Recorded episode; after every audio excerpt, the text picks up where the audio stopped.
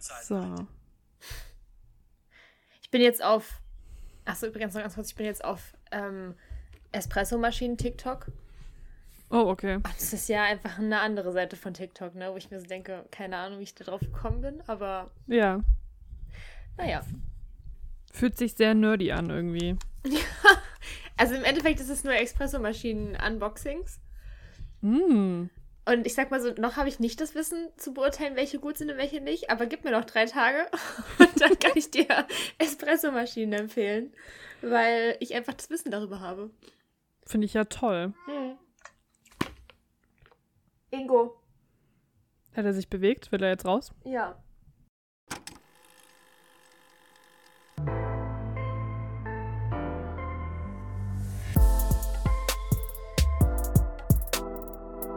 On Off Stage. Der Musical Podcast mit Greta und Charlene.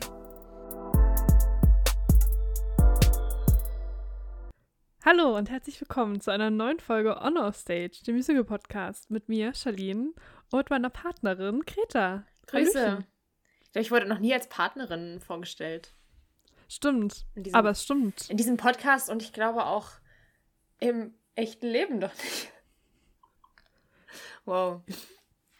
Kann Ja, ich mir ist jetzt ja auf also- meine, in meiner Insta-Bio schreiben? Partnerin. Erstmal egal von was. Erstmal ja, nee, Partnerin. einfach nur Partnerin.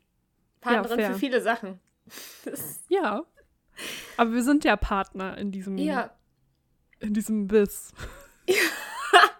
Ja. Ja, ja, ist schon richtig. Okay. Also, wir starten in eine neue Folge.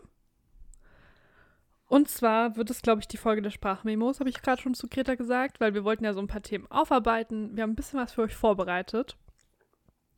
Aber bevor wir damit anfangen und wir dazu ein bisschen mehr erzählen, Greta, womit fangen wir an? Mit dem Musical Buzz. Musical Buzz. Und ich habe ja gesagt, dass, also ich habe ja letzte Folge erzählt, dass ich in einen Barbie-Film gehe und dass es da eine Szene gibt, in der Ryan Gosling singt.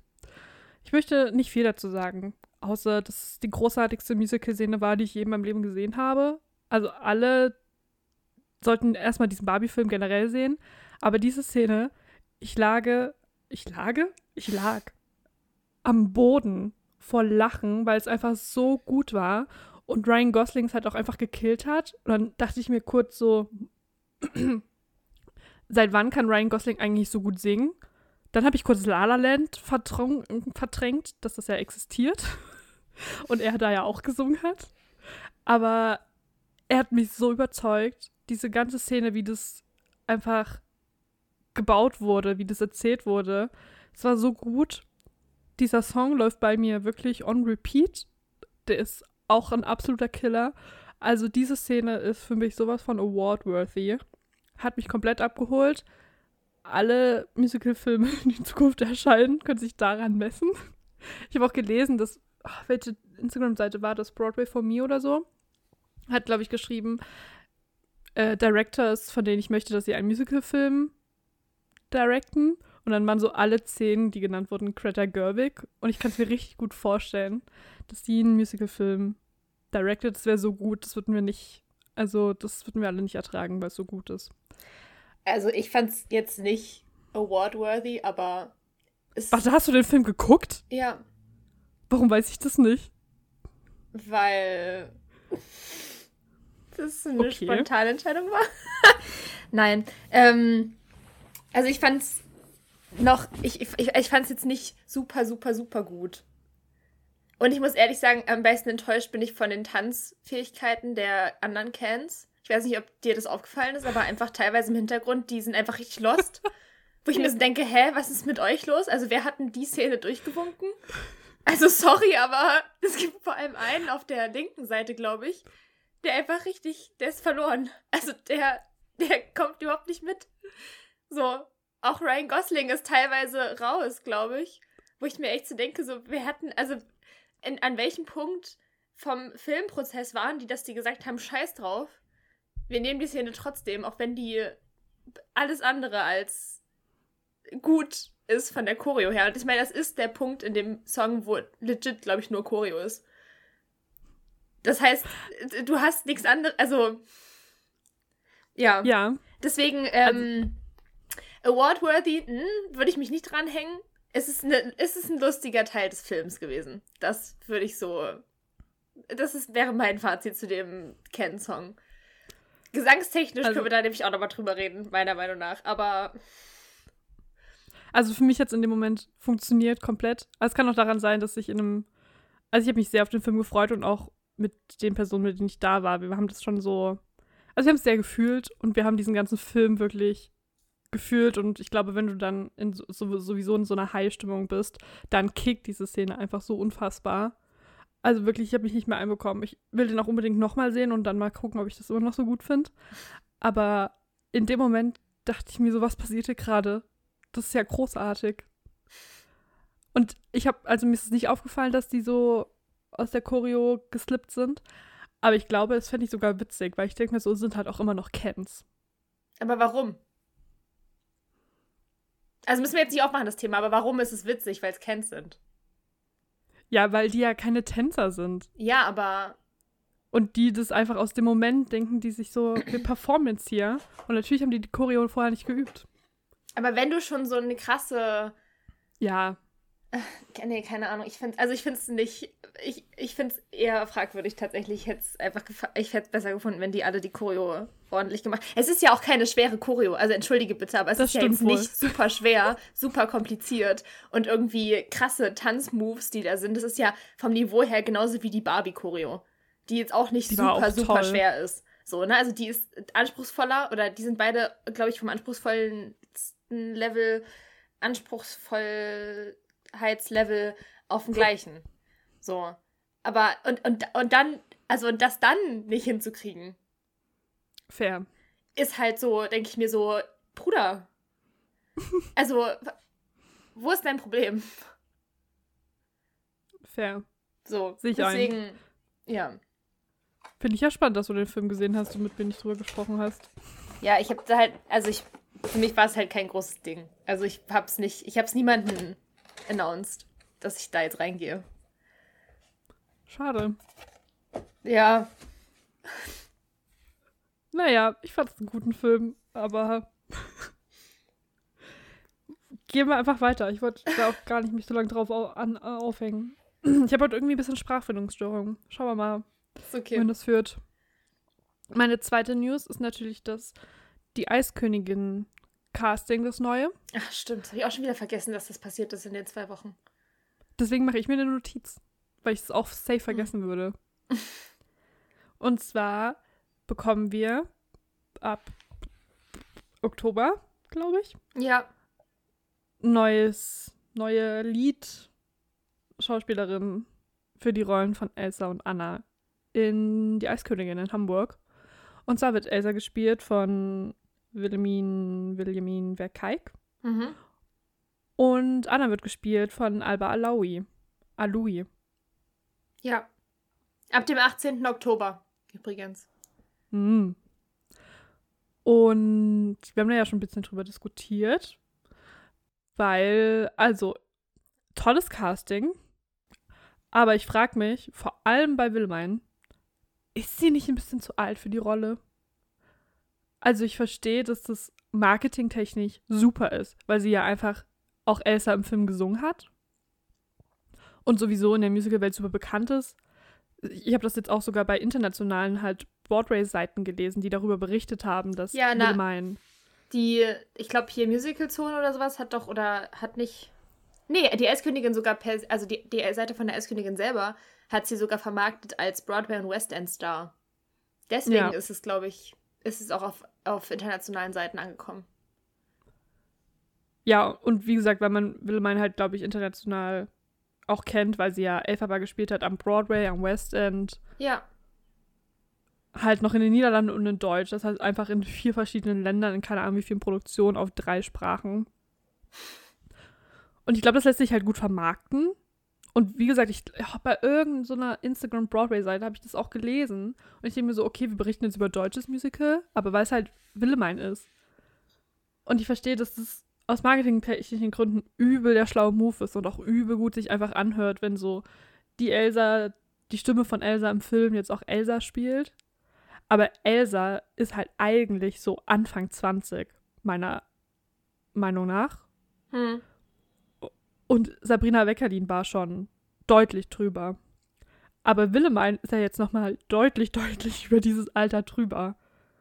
Und ich, also, weiß ich nicht. Sind die so weit auseinander? Sabrina Weckerlin und Willemine? Hm. Ich glaube schon. 1975. 48 ist die. Ja, und was Sabrina Weckerlin war doch 35 oder so. Hatten wir doch letzte Folge. 37. Zehn Jahre sind die auseinander. Ja, ist schon nochmal ein Sto Stück. Ja, okay. Und dafür, dass Elsa halt eigentlich, also klar, manchmal wird es für Musical ein bisschen älter gemacht, das verstehe ich auch. Aber so eine, wie alt war sie jetzt? 47? 48? Hm. Eine 48-Jährige, eine sagen wir mal 25-Jährige zu spielen, ist ein Ding. Ja. Ich denke mir so, wenn sie es halt noch schafft, dann soll sie es machen und wenn. Also es wird ja einen Grund geben, warum sie gecastet wurde. Ja, aus Berühmtheitsgründen, Ja. würde ich mal meinen. Und sie macht das sicherlich auch gut, das will ich ihr gar nicht absprechen. Und ich freue mich auch darauf, sie zu sehen. Aber Ich denke mir finde ich halt, trotzdem, ja, bitte. im, also irgendwie habe ich, verbinde ich sie mit anderen Rollen. Und Elsa Ja. ist da irgendwie, fällt da ein bisschen raus für mich. Aber dann Ja. denke ich mir so, Typecasting per se ist ja auch nicht zwangsweise was Gutes, ne? Von daher ist ja eigentlich cool, dass sie nochmal eine andere Rolle spielen kann jetzt. Aber ich finde es ein bisschen, ja, ich ein bisschen weird, einfach. Ja, So vom Schon. Vibe her. Aber gut. aber Louis finde ich auch äh, toll als Anna. Find, also ist halt auch obviously zu alt. Aber ich glaube, dass sie diese junge Energie ganz gut so capturen kann, kann ich mir vorstellen. Ja, Also ist eigentlich schon ein ganz cooles Paar, die beiden. ja. Ja, Mal sehen. weiß ich nicht. Was wird. Ähm, speaking of Eiskönigin. Nachdem wir letzte Folge ähm, ein bisschen gegossipt haben, ob Sabrina Weckerlin und Bob van de Ven, ähm, zusammen sein könnten, haben uns, glaube ich, tatsächlich auch ein, ein paar Leute geschrieben, dass sie das auch schon überlegt hatten. Ja. Und legit einen Tag danach oder so, oder sogar noch an dem Ja. Tag, wo wir die Folge aufgenommen haben, habe ich noch einen TikTok gesehen von den beiden, wo Sabrina diesen Filter genutzt hat, von wegen, ähm, Disney Boyfriend oder so. Ne? genau, äh, Who is my Disney Boyfriend oder sowas. Und dann ähm, hat sie das quasi bei, bei Bob angewandt oder den dann verglichen. Ich weiß gar nicht, wen, er, wen sie raus hat, das kann man ja nachgucken. Flynn Rider. Ja, ne? Hab ich, das wär, war mir Mhm. nämlich auch gewesen. Ähm, wo, wo ich dann so, ich glaube, ich habe es dir geschickt und du meintest so, ja, mit dem Boyfriend-Begriff geht man ja eigentlich nicht so, so salopp um. Mhm. Von daher. Und was ich, auch richtig, was ich auch richtig lustig finde, die haben von der Eiskönigin aus, also der Eiskönigin-Account hat irgendwie ein, oder hat es auch Bob gepostet? Ich bin mir nicht ganz sicher. Ähm, ein Behind the Scenes Day in a Life vom Prinz Hans quasi, also Ja. wie er zu Prinz Hans wird. Und es gibt einen Punkt in diesem Video, wo er meinte, er geht dann zu seiner Kollegin und ähm, ich weiß gar nicht, was die Aussage war. Auf jeden Fall, lit also geht er halt literally vor der Vorstellung halt zu Sabrina in die Garderobe, um irgendwie zu chillen oder sowas. Und ich war so, Mhm. na klar, na klar, ihr zwei, ihr chillt da einfach nur, ja? Ist okay. Aber ich fand ich irgendwie sehr lustig. Also, scheinbar sind wir weder die Einzigen, die auf der Spur waren, noch Mhm. auf der falschen Spur, weil die Zeichen werden immer mehr. Ja, man muss es ja auch nicht hart launchen. Man kann ja so ein. Ja, Soft ja immer mal Launch. wie so andeuten. Soft Launch. Ja, Man muss es auch gar nicht launchen, also, richtig. ne? Pff, mein Gott, aber ja, ich finde es ein bisschen lustig, dass es sich alles so entwickelt hat. Schon. Von diesem einen TikTok, von diesem Reisevlog zu Disney Boyfriend, zu Prinz Hans, Get Ready with Me, naja. Ja. Ja, dann würde ich sagen, hast du noch was? Ja. Also, Oh. ich habe nichts, kein, keine richtige News, deswegen es ist eher so ein Fun-Fact, den ich letztens gesehen habe auf TikTok. Oh. ähm, wo ich mir, dem ich mir gar nicht bewusst war. Ich weiß noch nicht, ob das daran liegt, dass ich sonst vielleicht nicht so tief, tief in dem Musical drin bin, um das es geht, aber ja, also es geht um Six. Ja. Ähm, und ich habe, also, es gibt ja in Six dieses Thema, was Anne Boleyn singt.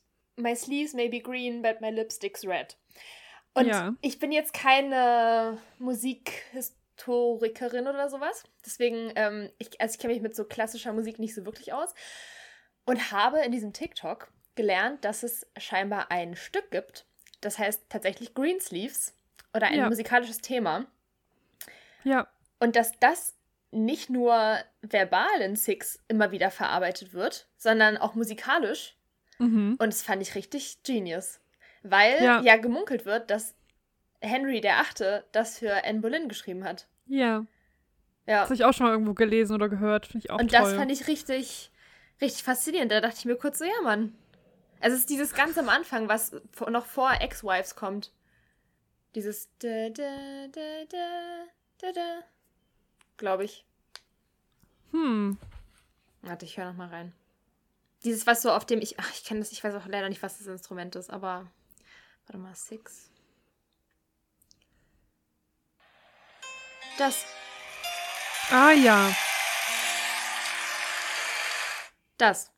Und das Ja. kommt wohl auch immer wieder. Und es ist wohl, wenn du dieses Divorced, Beheaded, Died nimmst, die Töne von denen sind wohl auch aus dem Thema sogar. Mm. Also, das ist noch, also nicht nur, dass es, dass es per se da drin ist, als musikalisches Thema, sondern dass es auch, äh, naja, dass es auch an verschiedenen Stellen nochmal kommt, was gar nicht so auffällig ist, sondern nur, wenn du es, wenn du, wenn du es weißt und drauf hörst, es eventuell mitkriegen könntest. Das, ja, finde ich einfach, fand ich cool. Habe ich letztens auf Ja. TikTok gesehen und dachte ich mir, wer es vielleicht auch noch nicht wusste, here you go, Bildungsauftrag für diese Folge. Erfüllt. TikTok auch unsere Bildungsquelle Nummer eins, was Musicals Irgendwann angeht. machen wir noch so eine neue Kategorie. Bildung mit Greta. Ach so, ich dachte mit TikTok. Ach so. Und Greta. TikTok und Greta. ja.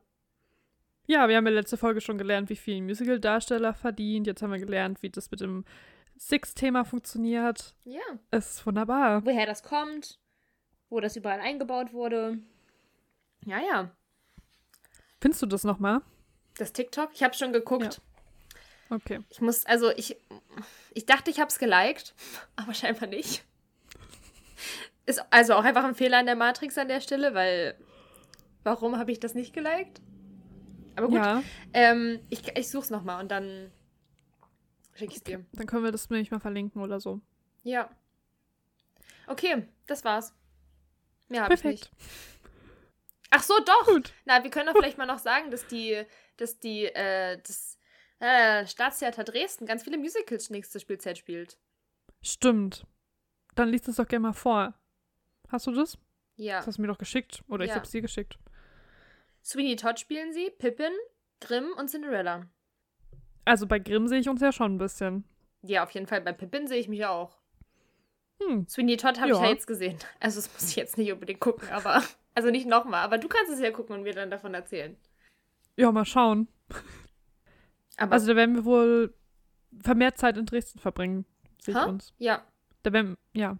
Übrigens, wenn ihr diese Folge hört, waren wir schon vermutlich bei Romeo und Julia. Das heißt, Vermutlich. darauf könnt ihr euch. Ja, kann immer noch was dazwischen kommen, aber es ist geplant.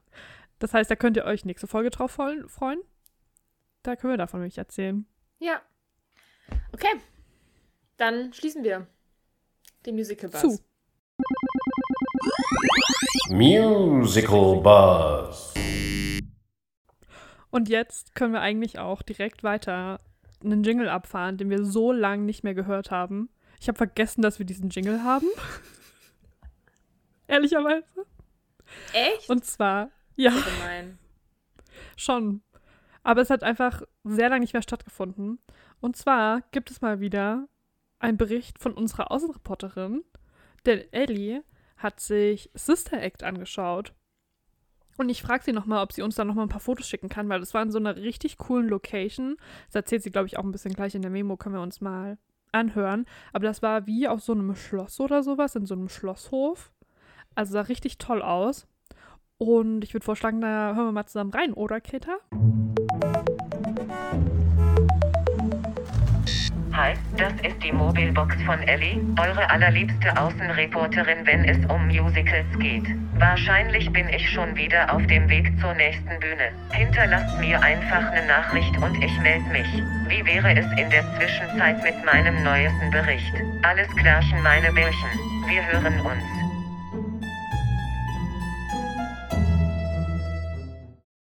Hallöchen von meiner Seite aus. Ähm, ich war gestern in Sister Act, das Musical in der Schlossruine äh, Zwingenberg. Nee, war das eine Ruine? Nee, es heißt Schlossfestspiele, aber es war in Zwingenberg. Ja, whatever. Auf jeden Fall darf ich euch davon jetzt erzählen. Und ich versuche jetzt erstmal ganz kurz in zwei, drei Sätzen die Handlung zusammenzufassen, um euch alle ein bisschen abzuholen. Wer den Film nicht kennt, ähm, es geht im Prinzip um eine Sängerin, beziehungsweise eine, ja, doch, doch eine Sängerin, die halt groß rauskommen möchte, sieht dann halt bei ihrem äh, ziemlich miesen Produzenten, dass er jemanden erschießt und muss dann im Prinzip versteckt werden. Und sie wird versteckt in einem Kloster. Und dort, äh, ja, ist sie eigentlich total fehl am Platz integriert sich dann aber doch und wird dann als Chorleitung eingesetzt und macht dann im Prinzip aus allen Nonnen so einen krassen Chor und das wird dann voll äh, bekannt. Und so, ich würde es jetzt einfach mal so stehen lassen, äh, ohne das Ende zu verraten. Und äh, genau, das habe ich mir angeschaut. Und zwar sind wir da hingefahren. Wir sind eine Stunde dahin gefahren. Die Geschichte muss ich halt kurz davor erzählen jetzt, weil es war schon sehr lustig. Und wir kommen da an und in der Regel sind ja Schlösser auf einem Berg. und ähm, ja, so auch dieses. Und wir sind unten angekommen. Ja, und ähm, da mussten wir halt hochwandern. Ziemlich steil hochwandern und da waren wir halt alle nicht drauf vorbereitet. Dann sind wir da oben schweißgebadet angekommen, haben alle erstmal kurz ein Sauerstoffzelt gebraucht, aber dann ging es auch wieder. Und äh, ja, es war Open Air. Es wurde ziemlich kalt. Ähm, war meinem Outfit das egal? Ja. das äh, war ein kleiner Fehler. Also, wenn ihr mal in Open Air gehen solltet, dann nehmt euch warme Klamotten mit. Weil es hat auch erst um halb neun angefangen. Äh, ich war auch tatsächlich erst um äh, halb zwei im Bett dann. Aber naja, das Musical an sich war super lustig, weil es ist einfach ein sehr leichtes Musical. Also man schaut sich das an und man muss jetzt nicht viel überlegen, was passiert gerade in der Handlung. Das passiert alles sehr leicht und man kommt einfach mit. Und es ist auf so eine sehr, sehr lustige Art. Und ähm, genau, für mich war es halt irgendwie nochmal cool, weil ich ja auch äh, Religion studiere. Und das war dann halt super witzig. Die ganzen Witze, die die da auch über die Bibel und sowas reißen, ist halt. Aber es, es haben nicht nur Leute verstanden, die irgendwie viel mit Religion zu tun haben, sondern es kann sich wirklich jeder anschauen, weil das halt einfach so lustig gemacht ist. Und äh, genau. Ich wollte eigentlich noch recherchieren, ob das ausgebildete Musical-Darsteller waren oder nicht. Vielleicht kann ich das euch noch nachreichen, weil das habe ich jetzt nicht gemacht. Auf jeden Fall waren ich glaube, nicht alle Musical-Darsteller Ausgebildete. Ähm, aber die Hauptrollen glaube ich schon. Wir hatten äh, unsere Hauptnonne, ich kann die, die Mary Clar Clarence oder so heißt sie, glaube ich. Äh, die war an sich sehr gut. Die hatte eine tolle Stimme und das habe ich auch noch nie erlebt. Die hatte so zwei unterschiedliche Klangfarben, wenn sie in der Tiefe ist und in der Höhe. Aber die war an unserem Abend irgendwie nicht so sicher. Also die hat echt einige Töne gut versemmelt und ähm, ja, du hattest dann irgendwann ein bisschen Angst, wenn du gemerkt hast, okay, sie geht jetzt hoch, sie sinkt jetzt gleich hoch, dass sie die auch trifft. Ähm, das war ein bisschen schade, aber wir hatten tolle andere Hauptbesetzungen. Ich bin auch immer ein Fan davon, wenn man das Orchester sieht und das Orchester saß auch auf der Bühne. Das hatte so ähm, das war so hinten reingestellt im Prinzip in die Bühne, aber erhöht, dass man die gesehen hat, fand ich mega cool. Und genau, dann haben die halt auch alles außenrum benutzt. Also sie sind dann so das Schloss hochgerannt hinten, die sind durchs Publikum, haben das Publikum auch mit äh, integriert. Das heißt, wir waren am Schluss die Kirchengemeinde und auch schon in der Pause. Und ganz süße Aktion, die haben Spenden gesammelt für unterschiedliche Organisationen und haben dann im Prinzip in der Szene vor der Pause war das halt in der Kirche und wir waren die ganzen Kirchenbesucher und dann haben die da richtige, echte Ministranten reingeschickt, die dann im Prinzip die Kollekte gesammelt haben. Und ähm, ja, so waren wir Teil des Musicals. Aber es war irgendwie so die beste Art und Weise, den Leuten das Geld abzuziehen. Das fand ich ziemlich lustig und ziemlich gut. Ähm, ich kann es auf jeden Fall jedem empfehlen. Wir saßen hinten erhöht, das war trotzdem Kategorie A und wir hatten eine tolle Sicht ähm, und es hat sich auf jeden Fall gelohnt. Das Einzige, was noch war, eine Sache war noch, ihr seid mich gleich los, die hatten nicht diese Klassiker aus dem Film, also so Oh Happy Day und, ähm, boah, wie heißt das andere? I Will Follow Him. Ich glaube, da hatten die Probleme mit den Rechten, sonst hätten sie es drin gehabt. Mir hat es jetzt nicht gefehlt, aber mein, meine Begleitungen haben gemeint, ah ja, man hat es schon gemerkt, wenn man irgendwie so, ja, diesen Film so krass liebt. Äh, genau. Und das war es soweit. Da sind echt ein paar schöne Lieder drin. Wer die Möglichkeit hat, sich das mal anzuschauen, kann es auf jeden Fall tun. Es ist auch für die ganze Familie was und für jeden was, würde ich jetzt mal sagen. Und ähm, ja, war ein schöner Abend, auch die Kulisse Open Air in einem Schloss, kann ich nur empfehlen, war sehr, sehr schön. Und damit zurück ins Studio. Tschüssli Müsli. Tschüssli Müsli. Gott, ich liebe Ellis Memos. Ich finde aber, ne, ohne Scheiß, ich glaube, das ist die professionellste Memo, die wir jemals von ihr bekommen haben. also, als sie so angefangen hat, dachte ich mir so, wow, Ellie. Also richtig Mühe gegeben. Also nicht, dass sie sich sonst Ja. keine Mühe gegeben hat, aber irgendwie, ich weiß auch nicht, es wirkt sehr gleichmäßig. Ja, sehr durchdacht, Ja. sehr strukturiert. Ja. Wahrscheinlich hat Ellie unsere Theatertöne von vor zwei Folgen gehört oder sowas. Die auch so Mm. richtig gut strukturiert waren, dachte sich so, da ziehe ich jetzt nach. Ja, Das, finde ich das gut. schaffe ich auch. Ja, Ja. wir trainieren einfach alle Sprachmemos, die wir hier bekommen, dass die so richtig krass werden. Hä? Dass die so gegenseitig Standards setzen. Weißt Ja. Ja. Vielleicht sollten wir uns dem Standard auch mal annehmen. Strukturiert. Und ordentlich. Nein, aber sonst wäre es ja Ja. langweilig. Dann könntet ihr auch Nachrichten hören. du? So ein bisschen abschweifen hier und da. Ist doch eigentlich ganz passiert. Dafür sind wir ja da. Also, das ist ja auch der Vibe. I guess. toll. Der Vibe. ja. Ähm, Ellie hat noch als Nachtrag geschrieben, dass die Hauptrollen alle ausgebildete Sänger oder Musicaldarsteller sind. Und im Ensemble waren auch, in Anführungszeichen, Zitat Ellie, normalos. Da kommt wieder das, da kommt wieder die Ellie durch. Genau, normalos. naja. Aber cool, klingt Also auf jeden Fall. Also Burgruine oder Kirche. Nee, was war's denn jetzt? Ja. Kirchenruine? Schloss Schlossruine? Ruine? Ähm, vielleicht? erinnert mich ja, klingt ja für mich ein bisschen nach Goethe, ne? Also nach unserem Mm. Goethe-Besuch und es war ja auch nice. Ansonsten muss ich ehrlich sagen, dass man vielleicht bei, bei einer Freilichtbühne sich warm anziehen sollte. ja, okay, Freunde, also ne? Wer das noch nicht wusste, das ist ein Ding. Ansonsten kann man auch immer fragen, ob die Leute Decken haben. Mm. Weil wir, also Smart. bei auf Arbeit zum Beispiel, da ist jetzt auch Sommertheater gewesen und wir haben halt drin zum Beispiel Decken liegen. Falls jemandem kalt wird, dann kann er sich eine Decke ausleihen. Das finde ich ja auch immer eine gute Investition. Sollten eigentlich auch alle Freilichttheater irgendwie mal Ja, sich überlegen, ob sie das machen wollen. ja. Ansonsten finde ich, klingt das sehr spannend, was Ellie erzählt hat. Ich habe nur den Film gesehen, irgendwann mal im Musikunterricht, glaube ich. Mhm. Von besagter Musiklehrerin habe ich ja schon mal erzählt, die uns sehr viele Musicals gezeigt hat, unter anderem auch Sister Act. Und es gibt ja auch noch einen zweiten Teil, glaube ich, den habe ich aber nie gesehen. Ich auch nicht. Hast du den ersten geschaut? Nope. Aber nach Ellis Erzählung denke ich mir so, ich bin heute Abend alleine. Ich könnte ja rein theoretisch heute Abend Sister Act gucken. Könntest du tun. Also der ist echt süß. Oh mein Gott, ich habe noch eine Info vergessen vom Musical Bus. Dann erzählen Sie. Also ja, das ist alles, was ich auch zu Sister Act zu sagen habe. Ich, Ellie, du hast mich inspiriert. Ich gucke wahrscheinlich den Film heute irgendwann demnächst oder die Tage. Ähm, genau. Und ansonsten, falls es irgendwann in meine Nähe kommt, ich glaube in Hamburg läuft es doch demnächst.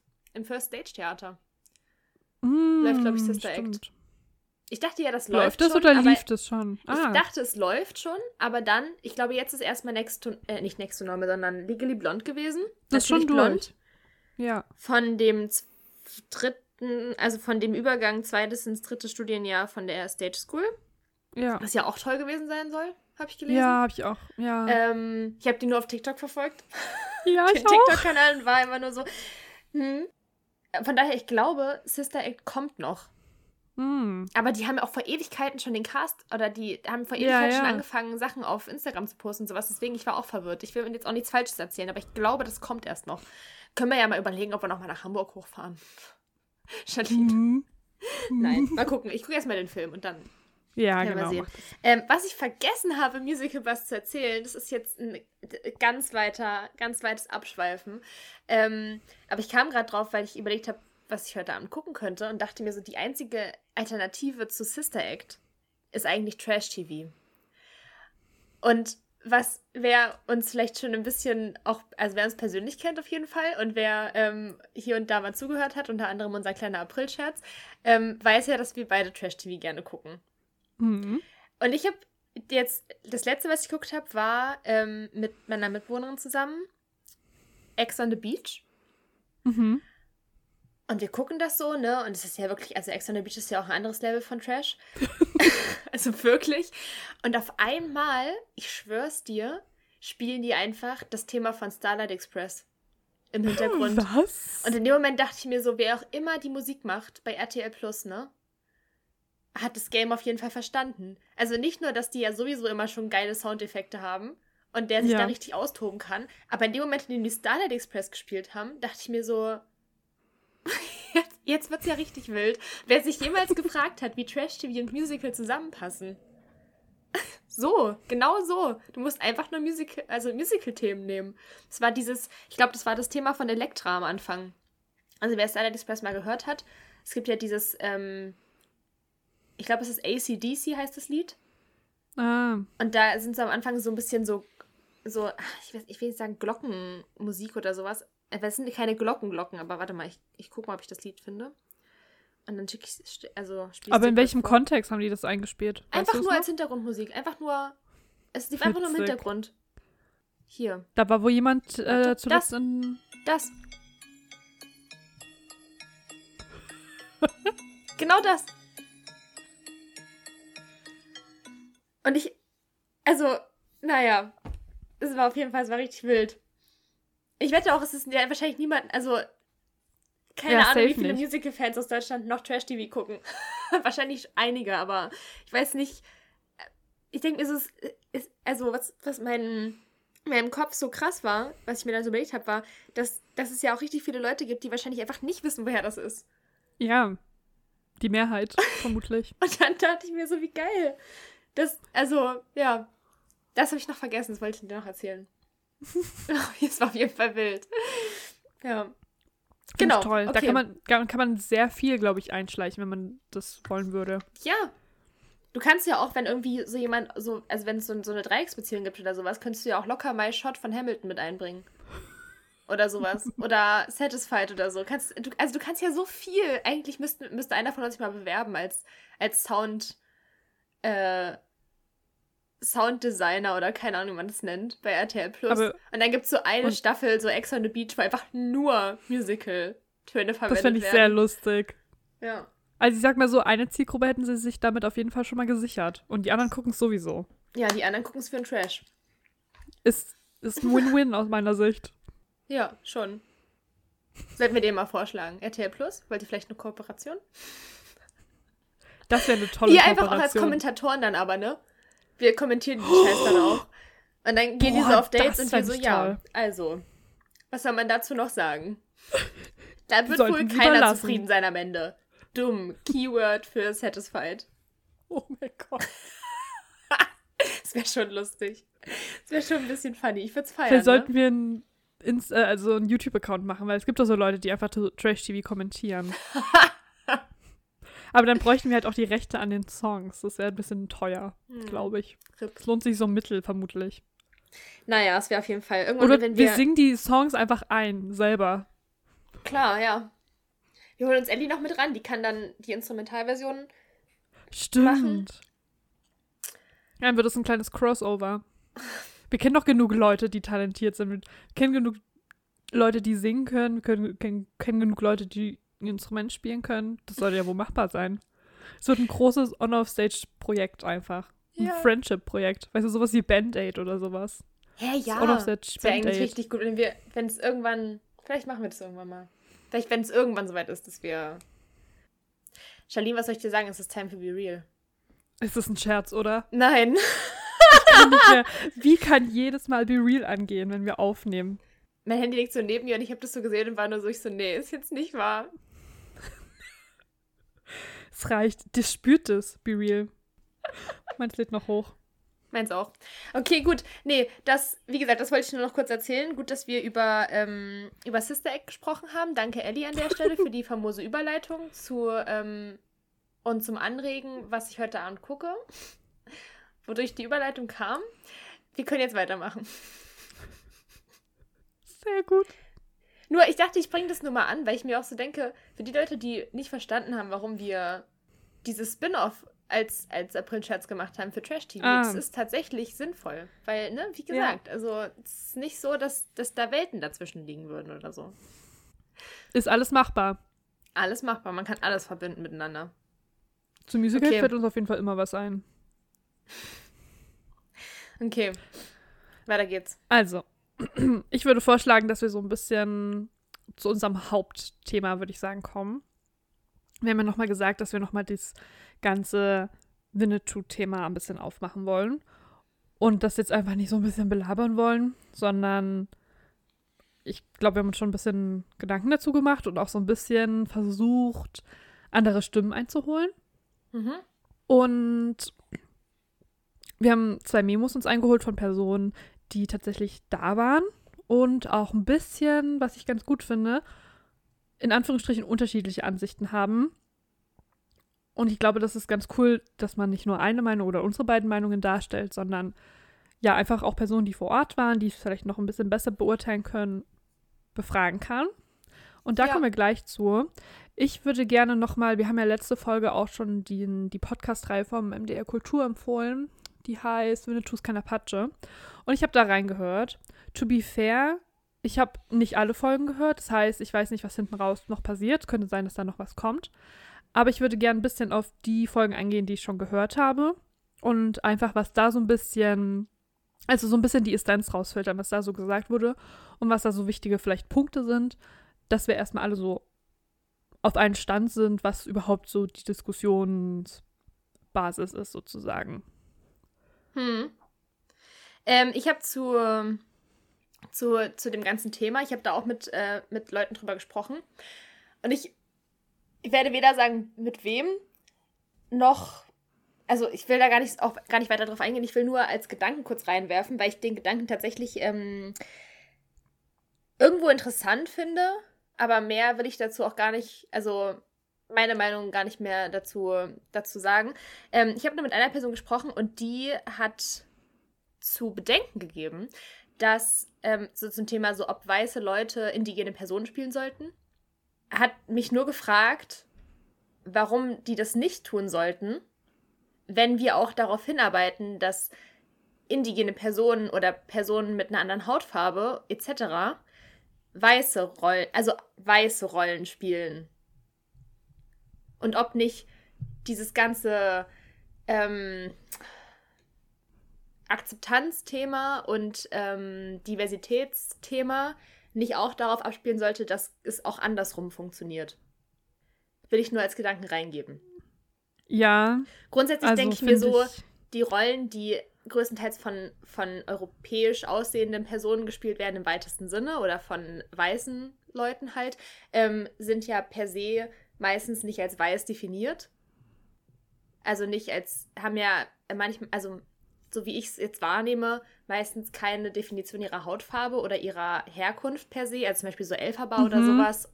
Gut, Elphaba ist grün, das ist ein anderes Thema, aber zum Beispiel Glinda hat ja keine, wird ja nicht definiert, aus welchem Land sie kommt Ja. oder aus welcher, ähm, welcher Kultur. Von daher, ähm, das ist so mein Gedanke dazu, ist an der Stelle für mich klar, dass Glinda auch, also dass Glinda von allen Personen gespielt werden Ja. könnte.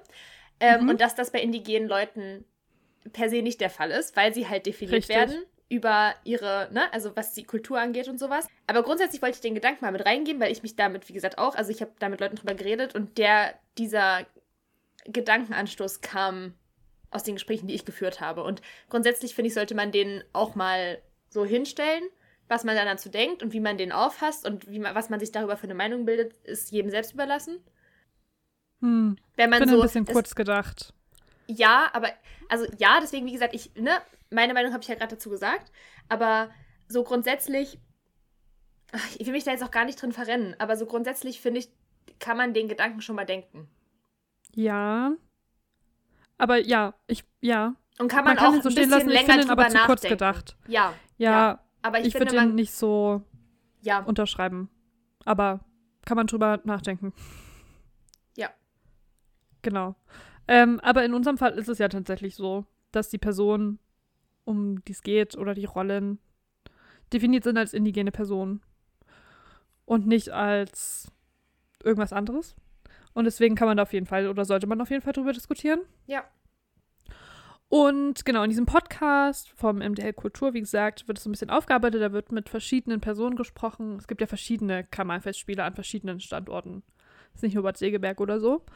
Und ich glaube, die sozusagen Host in Anführungsstrichen ist ein Typ, der selber in so einem Karl-May-Festspiel mitspielt und das jetzt aber auch so ein bisschen hinterfragt selber und eine Wissenschaftlerin. Fragt mich nicht was. Irgendwas Geisteswissenschaftliches, wahrscheinlich Kulturgeschichte, Sozialgeschichte, I don't know. Und die beiden hosten das so ein bisschen. Und wer mal reingehört hat, also manchmal sind die Gespräche zwischen den beiden sehr gestaged und sehr so geskriptet.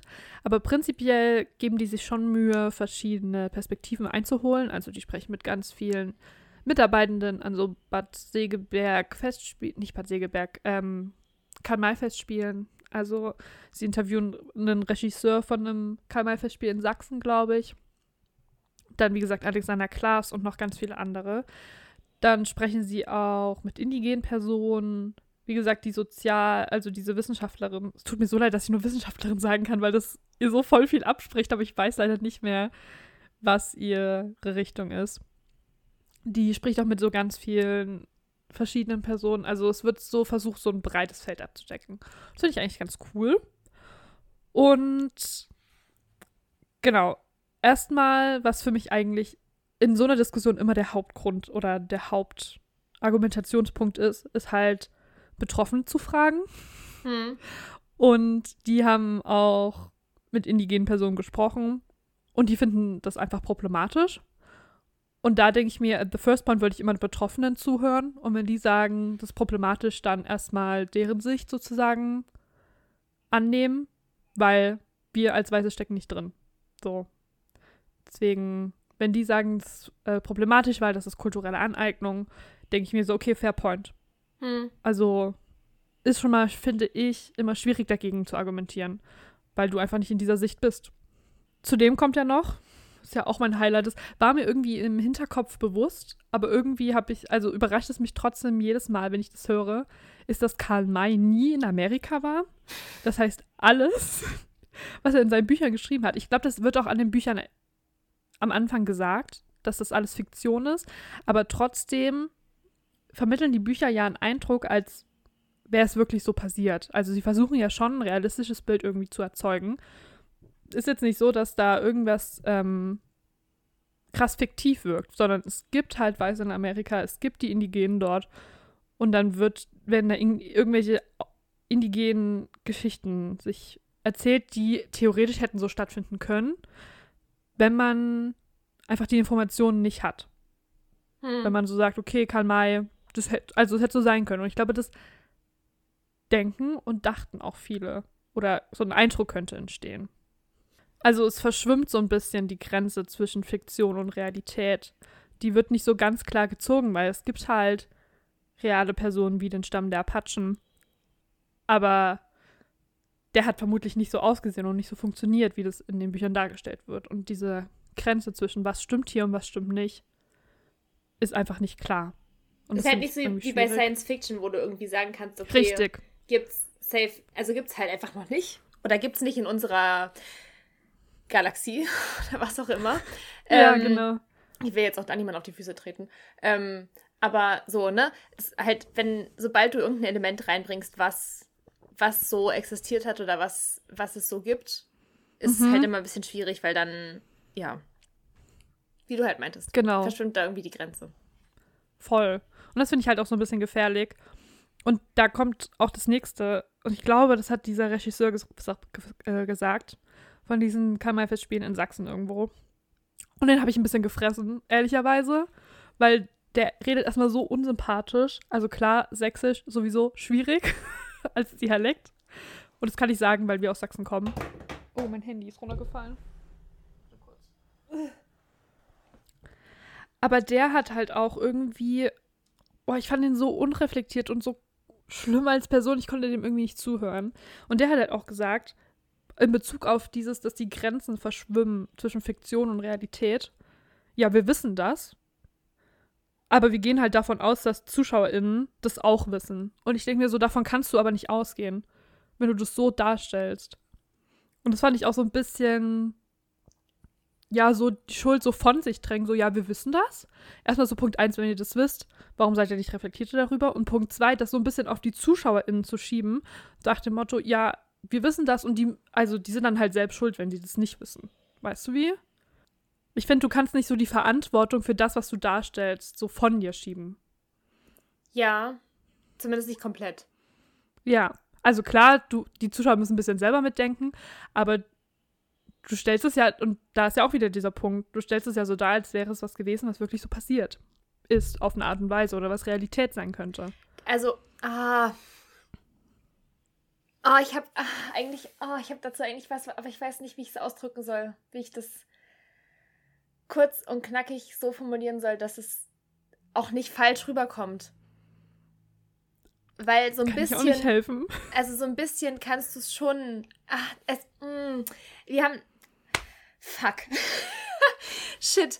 Wir haben. Ich komme jetzt auch mit einer Theorie. So Okay. wie du letztens. Ich, Ja, keine Garantie, dass ich die komplett durchstiegen habe und so weiter und so fort, ne? Ich möchte nur auch hier einfach einen Gedanken einwerfen und Mhm. fertig. Das ist wie gerade eben das auch mit dem, ne? Mit dem von wegen Toleranz und wer wen darstellen darf und so weiter und so fort. Ähm, es gibt eine Theorie, ich kann dir nicht mal mehr sagen, wer die geschrieben hat oder von wem die ist, ähm, zum Thema Theater Mhm. und was, ähm, was im Theater quasi gezeigt wird, so ungefähr, und was da behandelt wird und wie Menschen damit umgehen, die sich das angucken und sowas.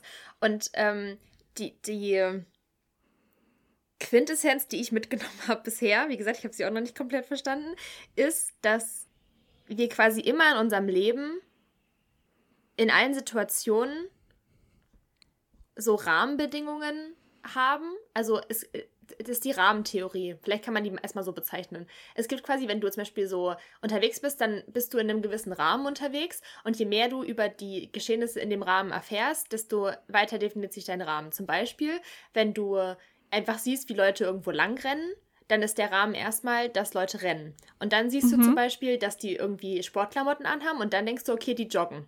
Dann, also dann Mm, definiert sich der okay. immer weiter. Und dann siehst du, dass die noch irgendwo so eine Startnummer dran kleben haben und dann denkst du, ah, okay, die laufen einen Marathon oder sowas. Also die Mhm. rennen nicht nur einfach so. Ähm, das erstmal so als Grundding. Und ähm, dann gibt es noch, also gibt noch ähm, Täuschung und Täuschung und irgendwas anderes gab es noch. Ich weiß, es fällt mir gerade nicht mehr ein. Auf jeden Fall, ähm, quasi, wenn, wenn du jemanden bewusst täuschst, dann veränderst du ja seine Rahmenbedingungen und sowas und eigentlich ist das scheiße, aber Mhm. wenn du ins Theater gehst, ist es der einzige Ort quasi, wo du dich bewusst täuschen lässt. Hm, Also wo okay. du dir bewusst bist, dass auf der Bühne, dass die, die, dass die Leute auf der Bühne dir nicht die Wahrheit erzählen. Also, aber irgendwie schon. Aber nicht ihre, also, verstehst du, was ich meine? Ja. Kommt es irgendwie Ja, rüber? ja, ja.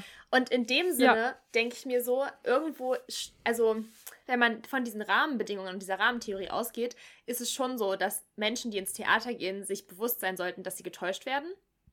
Auf Fair, eine gewisse Art und mhm. Weise und dementsprechend eine gewisse Art und Weise Verantwortung dafür tragen, dass ihnen eigentlich klar ist, dass das nicht stimmt. Aber ich verstehe auch voll und ganz, also wa- was, was du und auch, also ich stimme dem auch zu, dass man trotzdem für das, was man auf der Bühne zeigt, trotzdem noch verantwortlich ist. Also man kann nicht komplett Ja. die Verantwortung abgeben, aber man kann, und in dem Punkt verstehe ich den Regisseur ein bisschen, falls er das so gesagt hat und so gemeint hat, ich, ich weiß es nicht, verstehe ich den Regisseur, der sagt, er gibt zumindest einen Teil der Verantwortung an das Publikum ab, weil die sich Ja. halt erst bewusst sind, dass sie im Theater sind.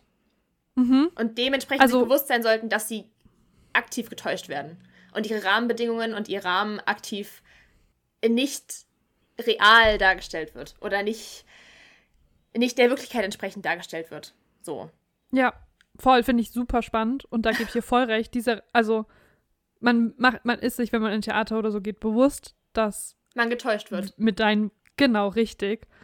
Aber es kommt ja, und bis zu einem gewissen Grad stimmt es voll. Aber es kommt ja auch immer die, drauf an, wie das halt erzählt wird. Und wenn es halt so erzählt wird, dass Kamai das geschrieben hat und es so getan wird, als Kamai hätte das wirklich erlebt oder wäre dabei gewesen, so nach dem Motto, dann hat man ja schon einen gewissen Realitätsanspruch und begreift so, okay, das, auch wenn es ein Theater ist und da ein bisschen Abstraktion vielleicht drin ist, hat das vielleicht einen wahren Kern. Davon könnte man ja als Zuschauer irgendwie ausgehen, weißt du? Ja. Also trotzdem, dass trotz dieser Täuschung und trotz dieser Abstraktion und trotz dessen, dass es äh, auf einem Buch basiert und weiß ich nicht was, man, man versteht, dass da viel abstrahiert wurde und viel Fantasie drin ist und viel nicht dem Realen entspricht, aber man könnte davon ausgehen, so wie das aufgemacht wird, so wie ich das verstanden habe. Ich war halt, man muss immer noch sagen, wir waren nicht da. Also ich will gar nicht, das- ganz kurz, ich will gar nicht dem abs oder ich will, ich wollte damit das gar nicht absprechen, dass, ähm, dass man, dass die Grenzen verschwimmen und sowas, ne? Also das will ich, ich ja, ja, nee, nur, klar. nur sagen, dass ähm, dieser Regisseur irgendwo recht hat mit dem, dass er sagt, die Ja. Verantwortung, sich dessen bewusst zu sein, wird abgegeben.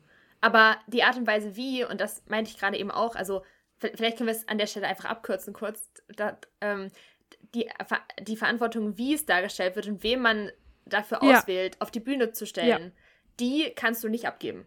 Also da Richtig. kannst du nicht sagen, ja, du hättest dir bewusst sein müssen, dass es Fiktion ist und deswegen ist es voll in Ordnung, dass wir einfach eine indigene Person von einer weißen Person spielen lassen. So, das, das ist eine Verantwortung, die, hinter der musst du halt stehen als Regisseur oder als Teil des Ja. Creative Teams oder als Darsteller oder als keine Ahnung was. Ne? Also da, die, die Verantwortung kannst du nicht abgeben. Du kannst lediglich die Verantwortung abgeben, dass der, dass der Zuschauer, der, die zuschauende Person sich bewusst ist, dass sie eine Geschichte sich anguckt und Ja. keine reale Begebenheit. Also das kannst du schon abgeben. Ja, Aber auch da, okay. wenn du halt, wie gesagt, wenn du halt sowas, solche, solche Elemente einbaust wie den Stamm der Apachen, dann ist halt, also ja. ist sich der Zuschauende trotzdem wahrscheinlich bewusst, dass er sich eine Geschichte über den Stamm der Apachen anguckt, aber Mhm. ist sich vielleicht nicht zwangsweise bewusst, dass Karl May nie richtig wusste, wie der Stamm der Apachen überhaupt gelebt hat und die Recherche gar nicht betrieben hat vielleicht oder sich da irgendwelche Sachen ausgedacht hat und sich irgendwelche ähm, irgendwelche Positionen vielleicht ausgedacht hat, die es so gar nicht gab. So, das ja. das ist ein Punkt, den sollte man vielleicht irgendwo dann vorher, Stichwort Einführung, nochmal erklären. Mhm. Das So. wäre doch ein Thema. So, also wäre vielleicht eine Idee. Ich weiß nicht, ob es die gibt. Vielleicht, also ich habe mir die Memos ja nicht angehört. Ähm, aber so, das, das könnte man halt alles zum Beispiel wieder in eine Einführung packen und könnte dann auch in der Einführung vielleicht erklären, falls es einen Grund gibt, warum man sich dafür entschieden hat, die indigene Pers oder die indigenen Personen oder was auch immer ähm, so darzustellen, wie man sie darstellt. So. Aber die Verantwortung dafür Ja. kann man nicht abgeben. Also Voll. die kreative Entscheidung, die man trifft, muss man trotzdem, hinter die muss man halt stehen. So.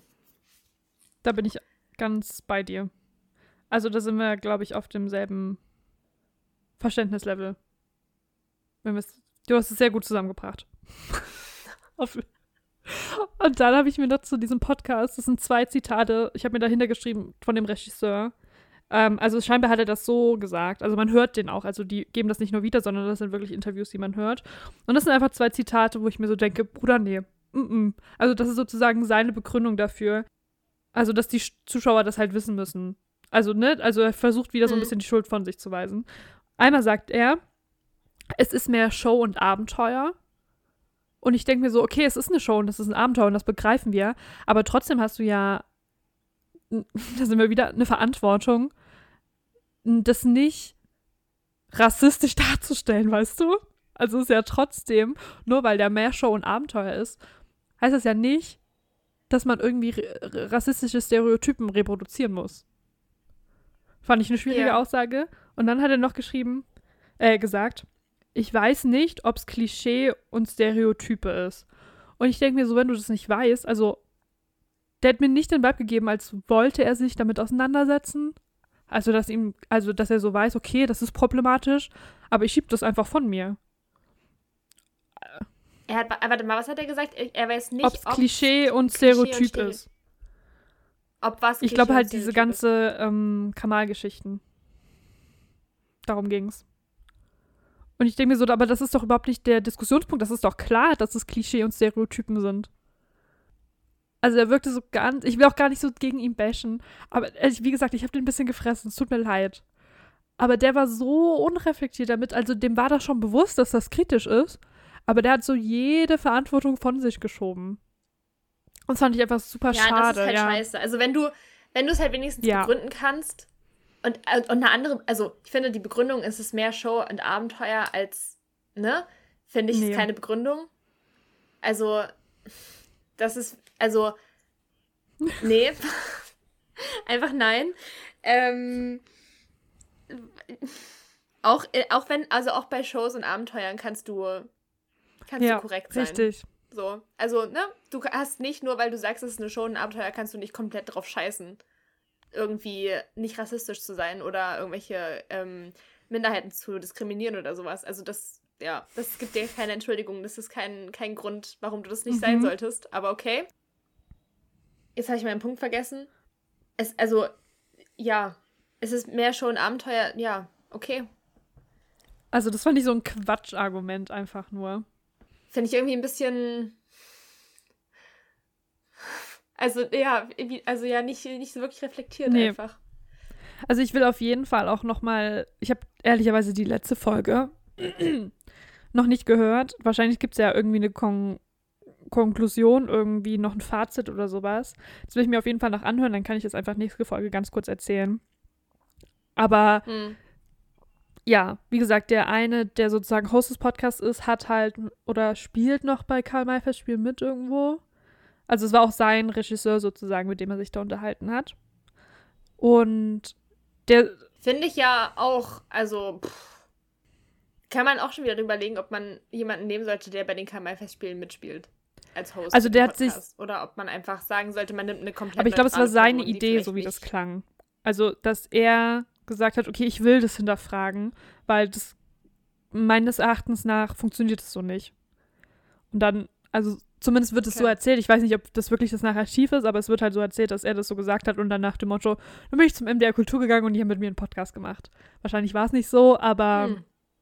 so ungefähr, so klingt es zumindest. Ähm, Okay. Genau, und er meinte halt auch, dass die bis vor ein paar Jahren wurde er halt einfach noch geblackfaced. Wo ich mir so denke, cool. Also schön, dass wir das immerhin nicht mehr machen. Aber er meint halt auch, dass ähm, es da problematische Sachen einfach gibt und dass er das halt auch nicht mehr cool findet und das deswegen halt hinterfragen will und deswegen halt diese Aufarbeitung macht. Und vermutlich gibt es dann am Ende halt irgendwie, vor allem von ihm, aber auch generell eine Schlussfolgerung. Und wenn ich die gehört habe, kann ich auch mal Bescheid sagen, wie das ausgeht. Okay. Aber wir wollen ja nicht nur so ein bisschen theoretisch und von weiter weg sprechen, sondern wir sind nicht da und wir haben beide, glaube ich, auch nicht so ein großes Interesse, dahin zu fahren. Aber wir kennen ja genug Leute und haben zwei gefunden, die da waren. Und die waren beide so nett, uns Sprachmemos zu machen und davon zu erzählen. Und ich würde vorschlagen, Mhm. wir fangen mit der Memo von Stefan an. Und zwar, weil er noch so ein bisschen allgemeiner erzählt. Und ich glaube, für alle, die sich das noch nicht so ganz vorstellen können, die bekommen erstmal so einen Eindruck davon. Und zwar, ganz kurze Einordnung, Stefan kennen wir von der Hamilton Medienpremiere. Und wenn ihr Steff Du? ja, Kennt Stefan von der Hamilton Medienpremiere? wir als nicht. Projekt, Nur ganz kurz als Klarstellung. wir als Projekt, als Podcast. Oder ja, genau, da habe ich Stefan kennengelernt. Und Stefan macht auch Instagram und berichtet da auch über seine Musical-Besuche und sowas. Äh, da heißt er Ahoi Stefan. Könnt ihr gerne folgen. Und er war halt in Bad Segeberg und hat uns dann eine Memo zugeschickt und die finde ich sehr gut, weil er sehr detailliert erzählt. Und ich würde sagen, wir hören da mal rein, oder? Ahoi.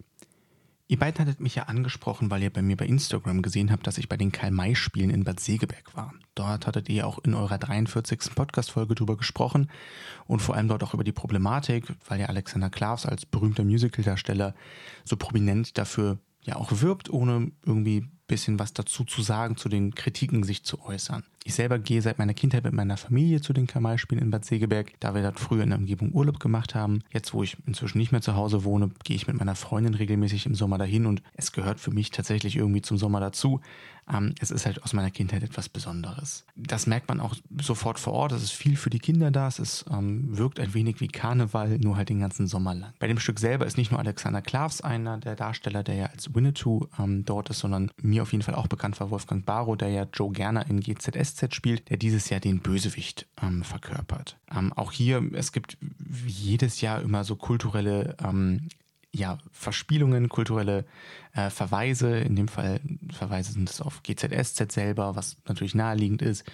Dann äh, wird auch die Mission Impossible-Szenen immer wieder ähm, parodiert, da der ja jetzt auch parallel im Kino aktuell läuft. Das E-Wort selber wird, so habe ich es mitbekommen, glaube ich, gar nicht weiter benutzt. Ähm, es wird immer von Apachen angesprochen ähm, oder auch von den, von den Einwanderern, wenn es jetzt um die, aus, aus der Sicht der eher Bösen geht.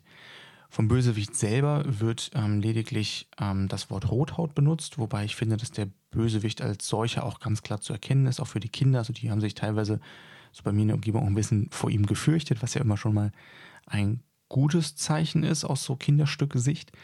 Genau, also da, da erkennt man auch sofort und ich denke mal auch die Kinder, dass das nicht ein Wort ist, was man so benutzen sollte, sondern ähm, schon sehr abwertend beleidigend benutzt wird.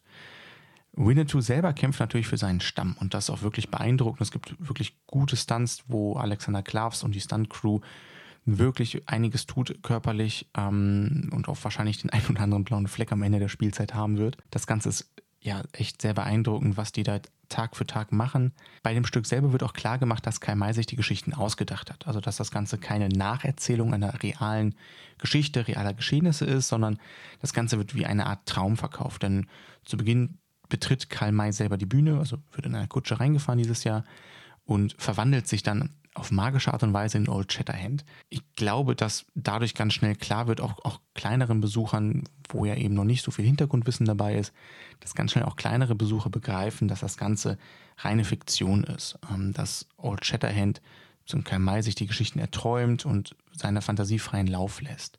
Ich glaube aber auch, dass viele der Familien nicht nur wegen der Nostalgie dorthin kommen, sondern auch ja eben auf der gerade eben schon angesprochenen Stunts, dem wirklich beeindruckenden Bühnenbild, dem Feeling und was auch eine ganz große Rolle spielt, ist einfach die Preisgestaltung. Ne? Wenn man irgendwie kulturell etwas erleben möchte, ist man beim Kino mit zwei Kindern, zwei Erwachsenen einiges an Geld los. Wenn man wirklich ins Theater oder vom Musical gehen möchte, nochmal mehr Geld.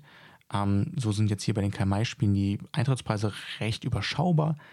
Ähm, und man kann sich halt alles mit reinnehmen, wie man es ja auch von anderen Freilichtspielen kennt. Das heißt nicht nur Kissen, was man auf jeden Fall auch braucht, sondern eben auch Essen und Trinken. Es wird natürlich auch vor Ort Verzehr angeboten, aber man kann an sich alles mitnehmen und das ist natürlich sehr verlockend für Familien, dorthin zu gehen und nicht ganz so viel Geld nochmal ausgeben zu müssen.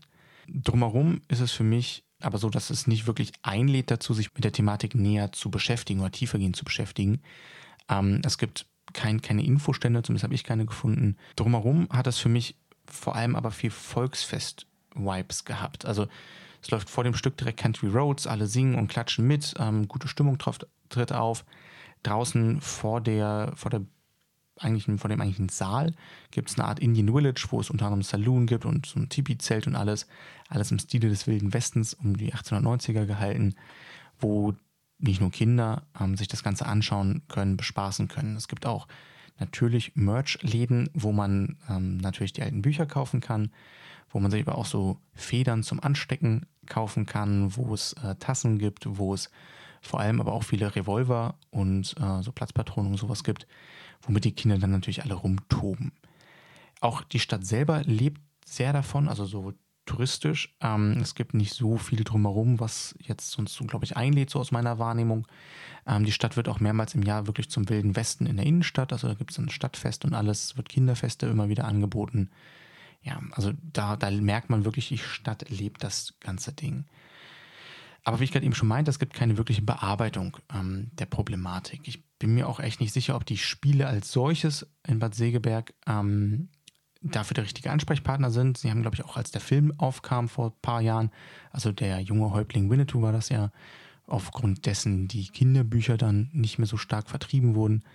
Ähm, ich glaube, da haben sich die Spiele damals gar nicht weiter zu geäußert. Es war ja, glaube ich, auch so ein bisschen in der Corona-Zeit.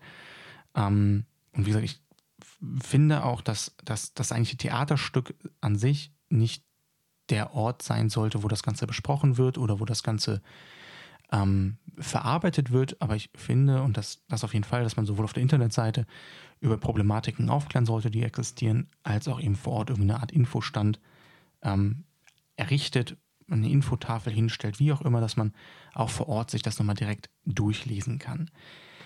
Ähm, aber aufgrund des Ganzen, was natürlich für, für Familien vor allem ansprechend ist, glaube ich nicht, dass das Ganze an Besucherstrom abnimmt. Eher im Gegenteil, die haben die letzten Jahre immer wieder neuen Besucherrekord aufgestellt. Ähm, und das wird auch dieses Jahr sehr wahrscheinlich wieder passieren. Ähm, genau, ich hoffe, dass das auf jeden Fall schon mal ein wenig euch weitergeholfen hat in dem Ganzen. Wie gesagt, Alexander Klaas tritt sehr bewusst in dieser Rolle auf und erlebt diese Rolle auch dort vor Ort. Ähm, aber es ist natürlich schon nochmal anders, als man so vom Musical kennt. Also es ist gar nicht, dass da jetzt groß Alexander Klavs das Aushängeschild ist, sondern eben viele, viele Leute aufgrund der, der Nostalgie hingehen, aufgrund ähm, der Lokalität vielleicht auch hingehen, wenn man in der Nähe wohnt und eben auch aufgrund der Preisgestaltung. Das muss man so ehrlich sagen. Was ich bei den Kamai-Spielen in Bad Segeberg sehr positiv finde, das habe ich auf TikTok gesehen. Ähm, da gibt es auch noch Kamai-Spiele in Elsbis, das glaube ich wo wirklich noch Tiershows im Vorfeld stattfinden. Das heißt, ähm, es wird noch mehr verjahrmarktet, was für mich persönlich der problematischere Punkt an der ganzen Sache ist. Ähm, zumindest so, wie es aktuell stattfindet, das Problematischere. Ähm, ohne jetzt die Infotafel natürlich außen vor zu lassen. Aber wenn man halt Tiershows macht, wo man dann Pferde in brennende Vierecke stellt, um zu zeigen, wie gut die da interessiert sind, das Ganze, weiß ich nicht, das brauche ich persönlich nicht. Ich muss jetzt auch nicht irgendwelche Vögel, Greifvögel haben, die da durch ein ähm, Feuerring fliegen. Natürlich gibt es auch in Bad Segeberg Tiere, sowohl Greifvögel als auch Pferde. Die Pferde dienen dort aber vor allem als Transportmittel, so wie es ja im Wilden Westen auch wirklich war. Das heißt, die Darsteller reiten darauf rein, reiten auch die Distanzen, die einfach riesig sind. Ähm, aber die werden nicht als Showtier benutzt, sondern als, als Nutztier. Und das ähm, ja, sehe ich dort natürlich deutlich weniger problematisch, weil es einfach auch realistischer ist. Genau, genauso hattet ihr in der letzten Folge, also in der 43. Folge, über das Thema Die Evan Hansen als, als Film an solches gesprochen. Ich habe den Film angefangen auf Deutsch. Ich konnte ihn nicht so wirklich ertragen, weil ich ähm, die West End-Version live gesehen habe und die einfach noch so ein bisschen im Kopf habe und auch deutlich lieber mag. Ähm, aber was ihr ja auch besprochen hattet, war so ein bisschen die Gesangsstimmen. Und da ist mir das Ganze schon bei Ariel damals, als der im Kino lief, aufgefallen, dass ja gerade im Deutschen wir immer eine Gesangsstimme haben und eine Sprechstimme. Diese Gesangsstimmen sind, jetzt zum Beispiel bei Ariel war das Sophie Riedel, die aber eine Musical-Schauspielerin ist. Das heißt, eigentlich sind alle SängerInnen, die bisher bei Musical-Filmen etwas gesungen haben, ja auch dazu in der Lage zu sprechen. Und natürlich hat jeder Schauspieler seine Stammsprecher. Ich glaube aber, dass es weniger problematisch wäre, auch so von der Stimmänderung, das hattet ihr ja auch mit angesprochen, wenn einfach die gleiche Person spricht und singt. Das heißt, die Stimmfarbe verändert sich weniger, es fällt weniger stark auf. Und es ist ja überhaupt nicht schlimm, dass der eigentliche Synchronsprecher nicht singen kann. Das muss man ja nicht zwangsläufig können.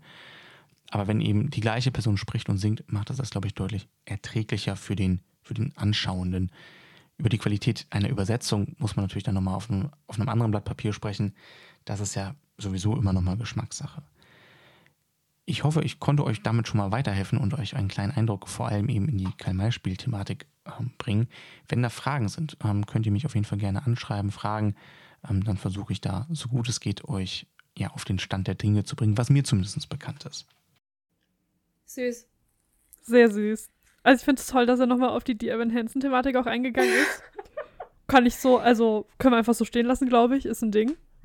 Ich habe letztens mit einer Freundin gesprochen, die den auch geguckt hat und die meinte, sie fand ihn überhaupt nicht schlimm. Oh, auch spannend. Den Film. Und ich habe dann so gesagt, ich so, na, also Ellie hat ja zum Beispiel erzählt, dass sie, dass sie das Make-up auch ganz, ganz schrecklich fand. Und meine Freundin meinte dann so, ist dir nicht aufgefallen. Also Wow. entweder gibt es auch nochmal einen Unterschied zwischen iPad-Qualität und Fernsehqualität.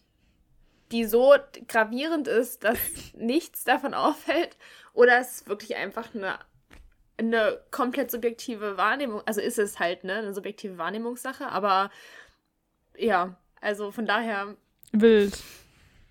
ja, ich war auch nur so, ich so, Ellie hat es so dargestellt, als wäre das wirklich richtig, richtiges Problem. So, ne? und du meintest ja auch, dass man das wirklich sieht. Ja, Und ja, also, aber scheinbar finde ich auch stört spannend. es nicht, Ich also stört sehr es nicht jeden. Spannend, wie unterschiedlich dieser Film wahrgenommen wird. Weil ich finde ihn ja Ja. okay. Stefan hat ihn nicht mehr zu Ende schauen können. Ellie fand ihn auch nur so mittel. Ich glaube, ja, finde ich spannend. Naja. Zurück zum Ja. eigentlichen Thema. Sehr spannend, was äh, Stefan erzählt.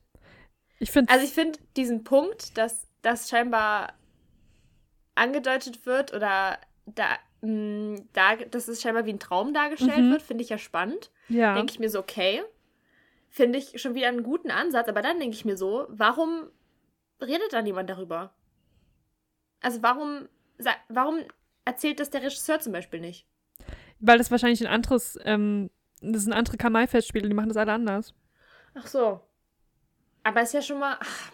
Also das finde ich, finde ich einen besseren, also finde ich einen guten, Ja. einen besseren Ansatz. Also, weil ich, dadurch äh, halt klar wird, dass Fiktion ist, löst für mich trotzdem Ja. die Probleme nicht, dass es halt trotzdem problematisch ist irgendwie.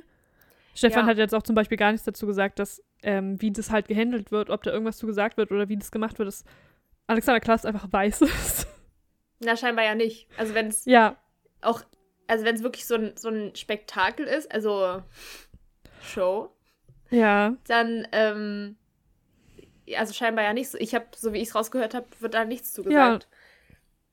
Und auch das, was er erzählt hat, das alles drumherum, dieses ganze Spektakel, dieses Jahrmarkt-Ding, finde ich ja noch viel problematischer, weil das so, also halt wirklich wie so ein, also alles, was er erzählt hat, das, ich würde auch das Wort Wilder Westen eigentlich gar nicht so inflationär benutzen, weil ich glaube, das sollte man auch nicht so sagen, weil es gibt keinen wilden Westen, so wie wir uns den vorstellen. Das ist auch ein Klischee belasteter Begriff, aber dass da halt so Saloons stehen, Tippis, keine indigenen Bewohner haben in Tipis gewohnt. Das ist auch komplett ausgedacht. Also, also weißt du, da werden einfach so die Klischees weitergeführt. Also es überrascht mich nicht, aber ich finde es problematisch. Auch, dass man halt Federschmuck kaufen kann und dass kleine Kinder dann mit Pistolen da rumrennen und Platzpatronen. Also, Okay, also, ja, okay, das ist aber nicht nur, also, das ist halt, wenn es wirklich für Kinder ausgelegt ist, ich habe auch kurz überlegt, ob ich das schlimm finde. Ich würde mein Kind, glaube ich, auch nicht so erziehen, wenn ich eins hätte, aber ich, also ich habe keins, von daher, ich will mich doch gar nicht zu weit aus dem Fenster lehnen.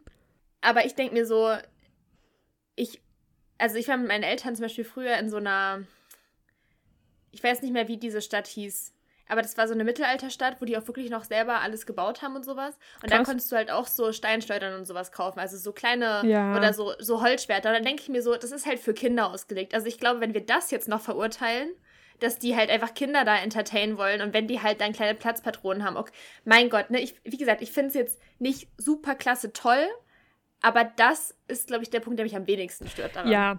Also, Weil das sind halt einfach, das ist dann, die denken sich so, okay, worauf stehen kleine Kinder? Kleine Kinder stehen auf, keine Ahnung, tatsächlich, also die, die sind im Wald und spielen Raubüberfall oder sowas. Ist auch Klassiker. problematisch. Die spielen aber auch am PC irgendwelche Kriegsspiele, was man Ja. auch als problematisch abstempeln kann, was aber andererseits ja auch keine Ahnung, deine Reflexe schärft und keine Ahnung, wie auf was auch immer für eine Art und Weise. Das Fass will ich gar nicht aufmachen, weil das ist einfach, ne? ja, aber das ist einfach ist zu. einfach also, so. Gewaltverherrlichung ist ein anderes Thema, schieben wir. Weg. So, aber also das ich das finde ich nicht also das finde ich das am wenigsten problematischste daran, dass die da ähm, Also finde ich schon problematisch, weil du halt Gewalt verherrlichst, aber ja, ist ein anderes Thema. Aber es also aber das ist einfach also ich finde das ähm, passt also es passt in dieses ganze in diese ganze Aufmachung von diesen Festspielen scheinbar. Ja, das stimmt. Und dann ist es aber nicht ist es nicht dieser kleine Punkt, der problematisch ist, sondern es ist einfach die ganze Aufmachung Ja. von dem Festspiel, das problematisch ist. Und dann ich also ich verstehe auch irgendwo den Punkt, dass man halt sagt, es ist halt einfach so ein Kindheitsding und sowas. Ja, und das hat was verstehe mit ich auch. Nostalgie zu tun und das ist okay, ne? Ich, ja. ich, mein Kindheitsding ist es nicht. Für mich hält es überhaupt keine Nostalgie. Null. Aber wenn das Leute so sehen, dann verstehe ich auch, warum sie da hingehen und dann, ähm, ne, und immer und immer wieder und warum das so gut ankommt vielleicht auch. Aber ich finde, selbst dann, auch wenn es was mit Nostalgie für einen zu tun hat, sollte man sich damit auseinandersetzen. ja, Auf irgendeine Art und Weise, auf irgendeine kritische Art und Weise. ähm, und es nicht einfach so hinnehmen. Aber auch das ist einfach eine Typsache, inwiefern Leute auch dazu bereit sind. Mhm. Und nicht einfach sagen, ähm, wir machen das nicht, weil sonst macht uns das kaputt.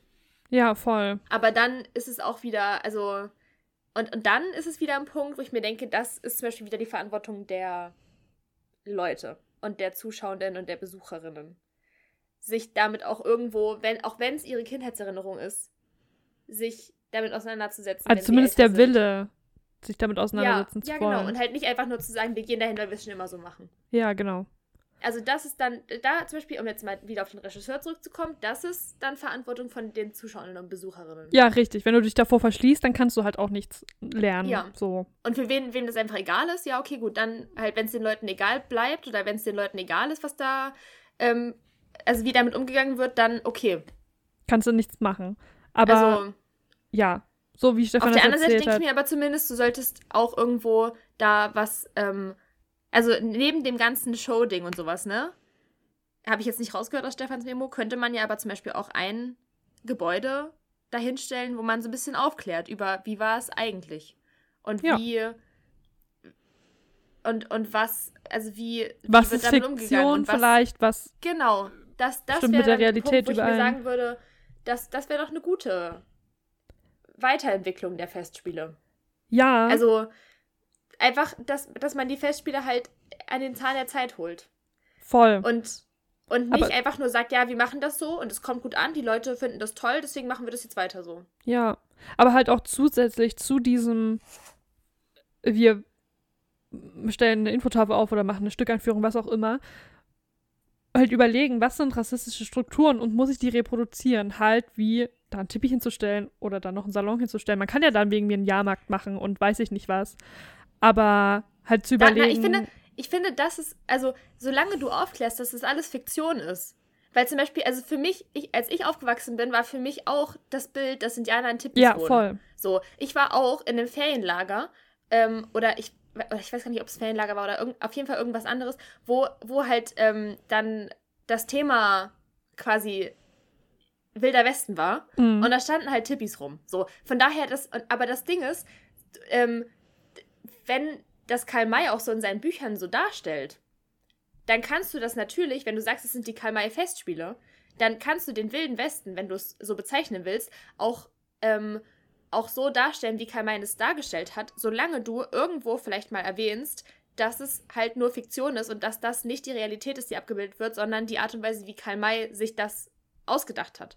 Aber dann ist halt die dann Frage. kannst du da auch Tippis hinstellen ja, finde Wenn- ich. wenn und du dann das- kannst du auch, keine Ahnung, was, irgendwelche Salons und dann kannst du da, ähm, dann kannst du da Pistolenduelle abbilden und keine Ahnung wie und hast du nicht wie gehört. Dann kannst du das alles machen, solange du irgendwo klar hinschreibst, zum Beispiel auf die Website oder sowas, wie Stefan das ja auch meinte. Oder irgendwo am Anfang nochmal ein Schild hinstellst. Und ob die Leute es dann lesen oder nicht, ist ja dann deren Sache. Das ist dann wirklich die Verantwortung von den Leuten, finde ich. Aber du als, als Betreiber, als Verantwortlicher, als Veranstalter von den Festspielen solltest dann an der Stelle tatsächlich, einfach auch um dich selber zu schützen, um genau solche Diskussionen vielleicht zu vermeiden, irgendwo klar hinschreiben, das ist nicht Realität gewesen, sondern das ist, wie Karl May sich diese, diese Welt vorgestellt hat. Und in Karl Mays Welt gibt es Tippis. In Karl Mays Welt gibt es keine Ahnung was.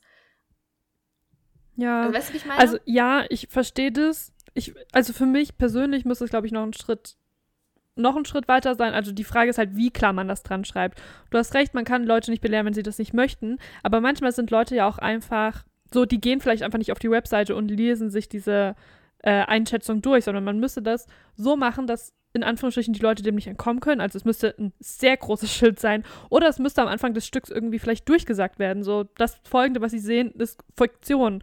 Oder dieses Dorf oder dieses Jahrmarkt, was auch immer wir hier aufgebaut haben, ist Fiktion. Das ist, ähm, ich will nicht sagen, das sind rassistische Muster, die reproduziert werden, weil das sollten sie aus ihrer Sicht nicht sagen. Aber das irgendwie nochmal so einzuordnen, dass Leute das hören müssen. Sie müssen es ja nicht hinterfragen und nicht annehmen. Aber dass du, dass die dem in Anführungsstrichen, das klingt ein bisschen hart, aber halt nicht entkommen können. Weil wenn du das nur auf eine Website schreiben würdest, lesen es nur Leute, die aktiv dahin gehen. Und die Tickets kannst du nee, bestimmt nee, auch- aber also du kannst es ja auch einfach so, also wenn du es einfach so vermarkten würdest. Ich will nicht sagen, dass es reicht, aber wenn du das irgendwie in dein Vermarktungsding mit einbauen könntest, dann wäre es ja. Ja. Dass Also dann- sie jetzt dann- in diese Welt eintauchen, wie nicht Karl May sie gemalt hat. Genau. So. Und ich will auch nicht sagen, dass das reichen würde, um generell mit diesen ganzen Klischees und Stereotypen aufzuräumen, aber als Veranstalter, der genau so einem Shitstorm vielleicht entkommen will, wäre das doch Ja. eine relativ einfache und irgendwo sichere Art und Weise, auf deren Basis man dann auch, wie der Regisseur zum Beispiel, sagen könnte, wir haben alles getan, um euch klarzumachen, dass das nicht die Realität ist und alles andere, was ihr an, also wie ihr diese Welt seht und was ihr damit macht, ist in eurer Verantwortung, weil dann hätte das Grund und Boden, finde ich. Dann, hätte, dann, dann hat das eine Grundlage, warum er das sagt.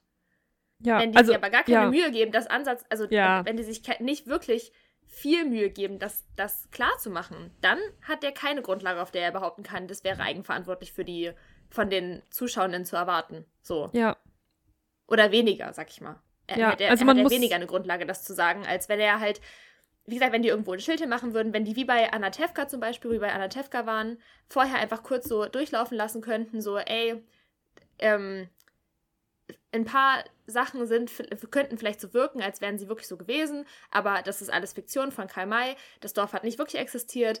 Der Stamm der Apachen sieht bei, in keinster Weise so aus, wie Karl May den dargestellt hat und so weiter und so fort.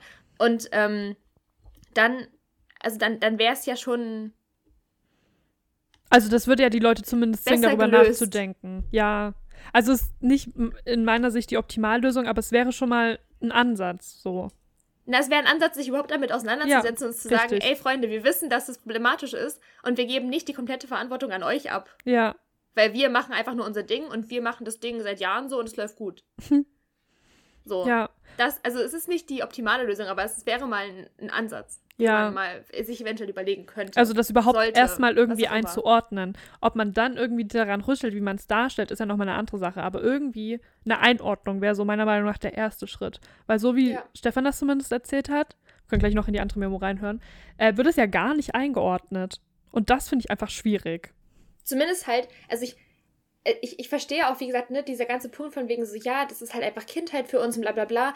Äh, Ist, du kannst nicht alle Leute dazu bringen, sich damit auseinanderzusetzen, Ja. aber zumindest die, die es wollen Ja. und die, die, die bereit dafür sind, denen die Chance zu geben, es zu tun. ja, genau. So, und, und nicht nur auf Eigenverantwortung, sondern auch zu sagen, wir übernehmen auch einen Teil der Verantwortung dafür, dass ihr euch weiterbildet und Ja, dass genau. ihr euch darüber bewusst seid, was ihr guckt und wie es eigentlich war und was davon Karl May sich ausgedacht hat und so weiter und so fort. Das, Man muss halt auch überlegen, dass nicht alle Personen auch die Ressourcen haben, sozial oder weiß ich nicht was, das so zu reflektieren und zu sagen, okay, dann gucke ich mal, was eigentlich der Karl so gemacht hat, sondern dass es halt auch ein bisschen die Verantwortung ist von den Leuten, die sowas darstellen, zu sagen, das ist ganz klar Fiktion und das hat so nicht stattgefunden. Also weißt du, weil du kannst die Leute auch nicht immer zwingen, dass sie zu Hause erstmal eine Google-Suche starten. Was gucke ich mir morgen eigentlich an? Ja, beziehungsweise, es, wie gesagt, manche Leute, also da viele Leute haben da bestimmt einfach, einfach keine Lust zu. Weil es halt so anstrengend ist, weil sie sich dann damit auseinandersetzen müssen. Weil sie dann, wie gesagt, und das ist ja auch, also das, ich will es gar nicht verurteilen, das können Leute ja auch machen. Also das ist halt dann einfach deren Entscheidung für ihr Leben und sowas und das ist voll in Ordnung. So. Aber vielleicht läuft dann tatsächlich eine Person, die das immer gedacht hat, läuft an dieser Infotafel vorbei und denkt sich so, oh, was steht da drauf? Und dann ändert sich doch nochmal ihre Sicht darauf. Ja, So. Und dann kann man ja als Karl-May-Festspiel sich auch irgendwie vielleicht auf die, auf die Schippe schreiben, dass man einen Bildungsauftrag erfüllt. So, also es wäre doch dann, das, das schon wieder positive Publicity. So. Ja, also die Also Deutschen würden es wahrscheinlich positiv aufgreifen, aber also ich glaube, es ist ein super langer Weg noch und das wir, aber wir müssen halt überhaupt irgendwann mal anfangen, weil gerade Ich würde mir das schon gerne mal angucken, ehrlich gesagt. Echt? Wo ich das so alles. Ich will einfach nur, damit ich mal da gewesen bin, damit ich das. Das ist wie bei Tanz der Vampire. Weil ich so das Gefühl habe, ich kann nicht immer oder ich, Ja. ich will nicht über Tanz der Vampire urteilen, bis, also nicht so krass negativ Mhm. die ganze Zeit gestimmt sein, wenn ich es nicht gesehen habe. Weil ich mir so denke, ich, um mir wirklich eine Meinung dazu zu bilden, muss ich es eigentlich gesehen haben. Das heißt eigentlich, um wirklich von einem guten Standpunkt über diese Festspiele urteilen zu können, müsste ich sie eigentlich gesehen haben, damit ich wirklich auch meine eigene Meinung so richtig fundiert ja, wiedergeben kann. aber es gibt doch bestimmt irgendwelche hier in der Nähe. Man muss ja nicht bei, nach Bad Segeberg fahren. Ja, ich guck mal. Ja. Ich würde vorschlagen, wir hören jetzt noch die zweite Memo, weil die ist noch mal ein Mhm. bisschen. Ja, ich finde sie super spannend. Und zwar ist die von Max. Max kennen wir noch nicht in unserem Podcast, weil, ähm, ja, Max mit mir studiert. Ein Kommilitone von mir ist sozusagen. Und ich einfach nur äh, tatsächlich, ich glaube, bei Be Real oder so gesehen habe, dass er da war und dachte mir so, das passt ja perfekt. Und wenn wir mehrere Stimmen haben, wäre es, also, also ich dachte einfach, es wäre cool, mehrere Stimmen zu haben, die da waren. Da habe ich Max gefragt, hast du Bock? Und Max meinte so, klar, mach ich dir eine Memo. Und dann hat er mir die geschickt. Und ich finde es sehr spannend, wie er Mhm. das einordnet. Ich würde die dir mal vorspielen. Genau, ich war bei den Karl-May-Festspielen in Bad Segeberg mit meiner Familie, weil wir das früher auch immer sehr oft gemacht haben, als ich noch klein war. Und äh, diesmal sind mir halt erstmals diese ganzen problematischen Dinge aufgefallen. Also im Vornherein ist mir schon negativ aufgefallen, dass halt mit An Alexander Klavs äh, ein weißer Mann als Winnetou gecastet wurde, was äh, ich als sehr problematisch empfinde. Ähm, zudem wurde er auch so geschminkt, dass er seine Haut röter aussieht als normalerweise. Also ähm, schon so eine Art von äh, Pendant zu Blackfacing, würde ich mal sagen. Ähm, bei den anderen indigenen Figuren, ähm, SchauspielerInnen, wurde das nicht gemacht. Äh, genau, aber die werden auch ausschließlich von Weißen gespielt.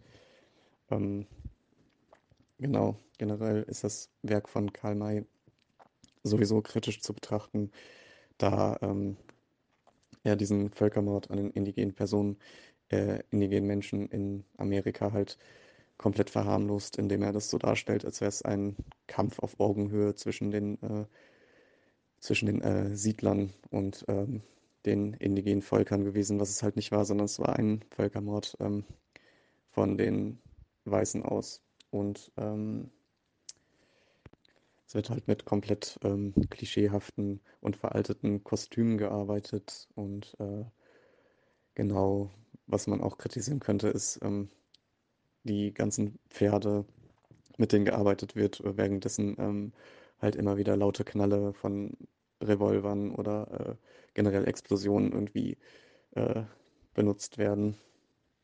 Und ähm, genau, was ich auch als sehr kritisch empfinde, ist, dass halt ähm, auch so Verkleidungen verkauft werden, zum Beispiel immer solche ähm, äh, Federhüte ähm, oder Federringe für ähm, die ZuschauerInnen und äh, die sich dann halt als die indigenen Personen verkleiden, was äh, halt auch problematisch ist. Und ähm, genau, ähm, ja, also es ist alles, alles so ein bisschen veraltet und äh, nicht mehr zeitgemäß und man könnte das, also ich finde es okay, wenn man Karl Mays Werk halt so, wie es das, äh, auch ist, wie er es geschrieben hat, auf die Bühne bringt, aber man könnte halt vorher nochmal einen Disclaimer äh, einsprechen, äh, dass es halt nicht der Realität entspricht, sondern halt äh, frei seiner ähm, Fantasie entsprungen ist. Und ähm, genau, man könnte diverser casten, die indigenen Personen. Ähm, und genau. Das wäre es erstmal von meinen Erfahrungen und äh, meinem Erlebnis bei diesen Karl-May-Festspielen. Also ich finde es sehr spannend, dass irgendwie Max und Stefan auf ähnliche Dinge eingehen, aber das so ein bisschen anders bewerten. Also eigentlich voll gut für uns, das so verschieden dargestellt zu sehen. Also gerade was äh, Max auch meinte mit den Pferden, wo Stefan ja noch so meinte, ja, es ist schon besser als bei anderen Festspielen, wo die nicht mehr durch brennende Reifen springen müssen. Wo ich den Punkt von Max aber auch voll fair finde, so, es ist immer noch keine tierfreundliche Umgebung. Also da wird halt gerade mit diesen lauten Geräuschen und mit dieser ganzen Action ist, glaube ich, auch nicht so geil für Pferde. Hm. Könnte man auch drüber reden, aber ja. Äh, und wenn es, also, weil Stefan hat halt nichts dazu gesagt, ob sie Alexander Klaas tatsächlich ein bisschen dunkler geschminkt haben. Und Max halt schon. Deswegen weiß ich es nicht. Das müsste man jetzt nochmal irgendwie von der dritten Quelle überprüfen. Das heißt, Also wenn hab- jemand. Ja. Ich habe nebenbei mal geguckt, wo die noch so sind. Ähm, und bin auf einer Seite gelandet, wo die halt, ähm, wo halt Bilder waren von, von den Kamal-Festspielen. Und da sieht Alexander Klaas jetzt nicht, nicht so aus, als wäre er röter geschminkt worden. Okay. Das da, Aber- den Eindruck hatte ich auch von den Bildern, aber man weiß es ja nicht. Vielleicht war er an dem Tag, an dem Max war, auch einfach nur zu lang unter der Sonnenbank. Aber eigentlich will ich Max seine Erfahrung auch nicht absprechen. Also, weil er wird ja schon, also er kann halt sehen, so. Er wird es schon gut Ich einschätzen schick dir mal ein. Bild, Charlene. Und dann, Ja. also, was ich gerade gefunden habe. Ich weiß jetzt nicht, von wann es ist, aber da es sieht auf jeden Fall nicht röter aus. Du, äh, man muss sich halt, also, die wissen halt auch wahrscheinlich, wann die Presse kommt und Fotos macht, ne? Boah, wenn ich dieses Kostüm schon sehe, sorry, was du Ja, mir gerade ja. geschickt hast, finde ich ja schon ganz schwierig. Naja, also, ja, man weiß halt wahrscheinlich, wann die Presse kommt. Und Auf anderen Fotos wiederum, guck mal, warte, könnte es tatsächlich sein. Vielleicht war Alexander Klaas auch einfach im Urlaub vielleicht. zwischendrin und hat sich einen krassen Sonnenbrand geholt. Ach ja, hier sehe ich's. Weil da sieht es schon so aus auf dem zweiten Foto. Oh ich ja.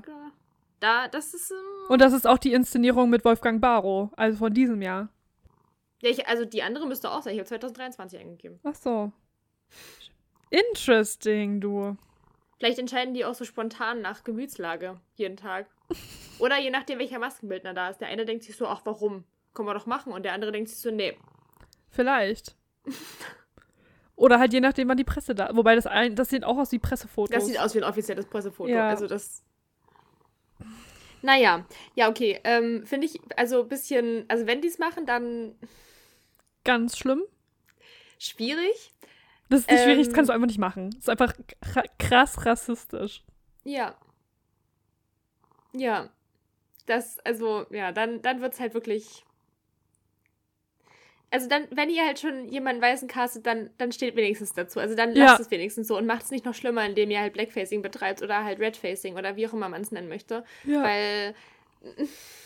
Nee. Ja, voll. Also, schlimm.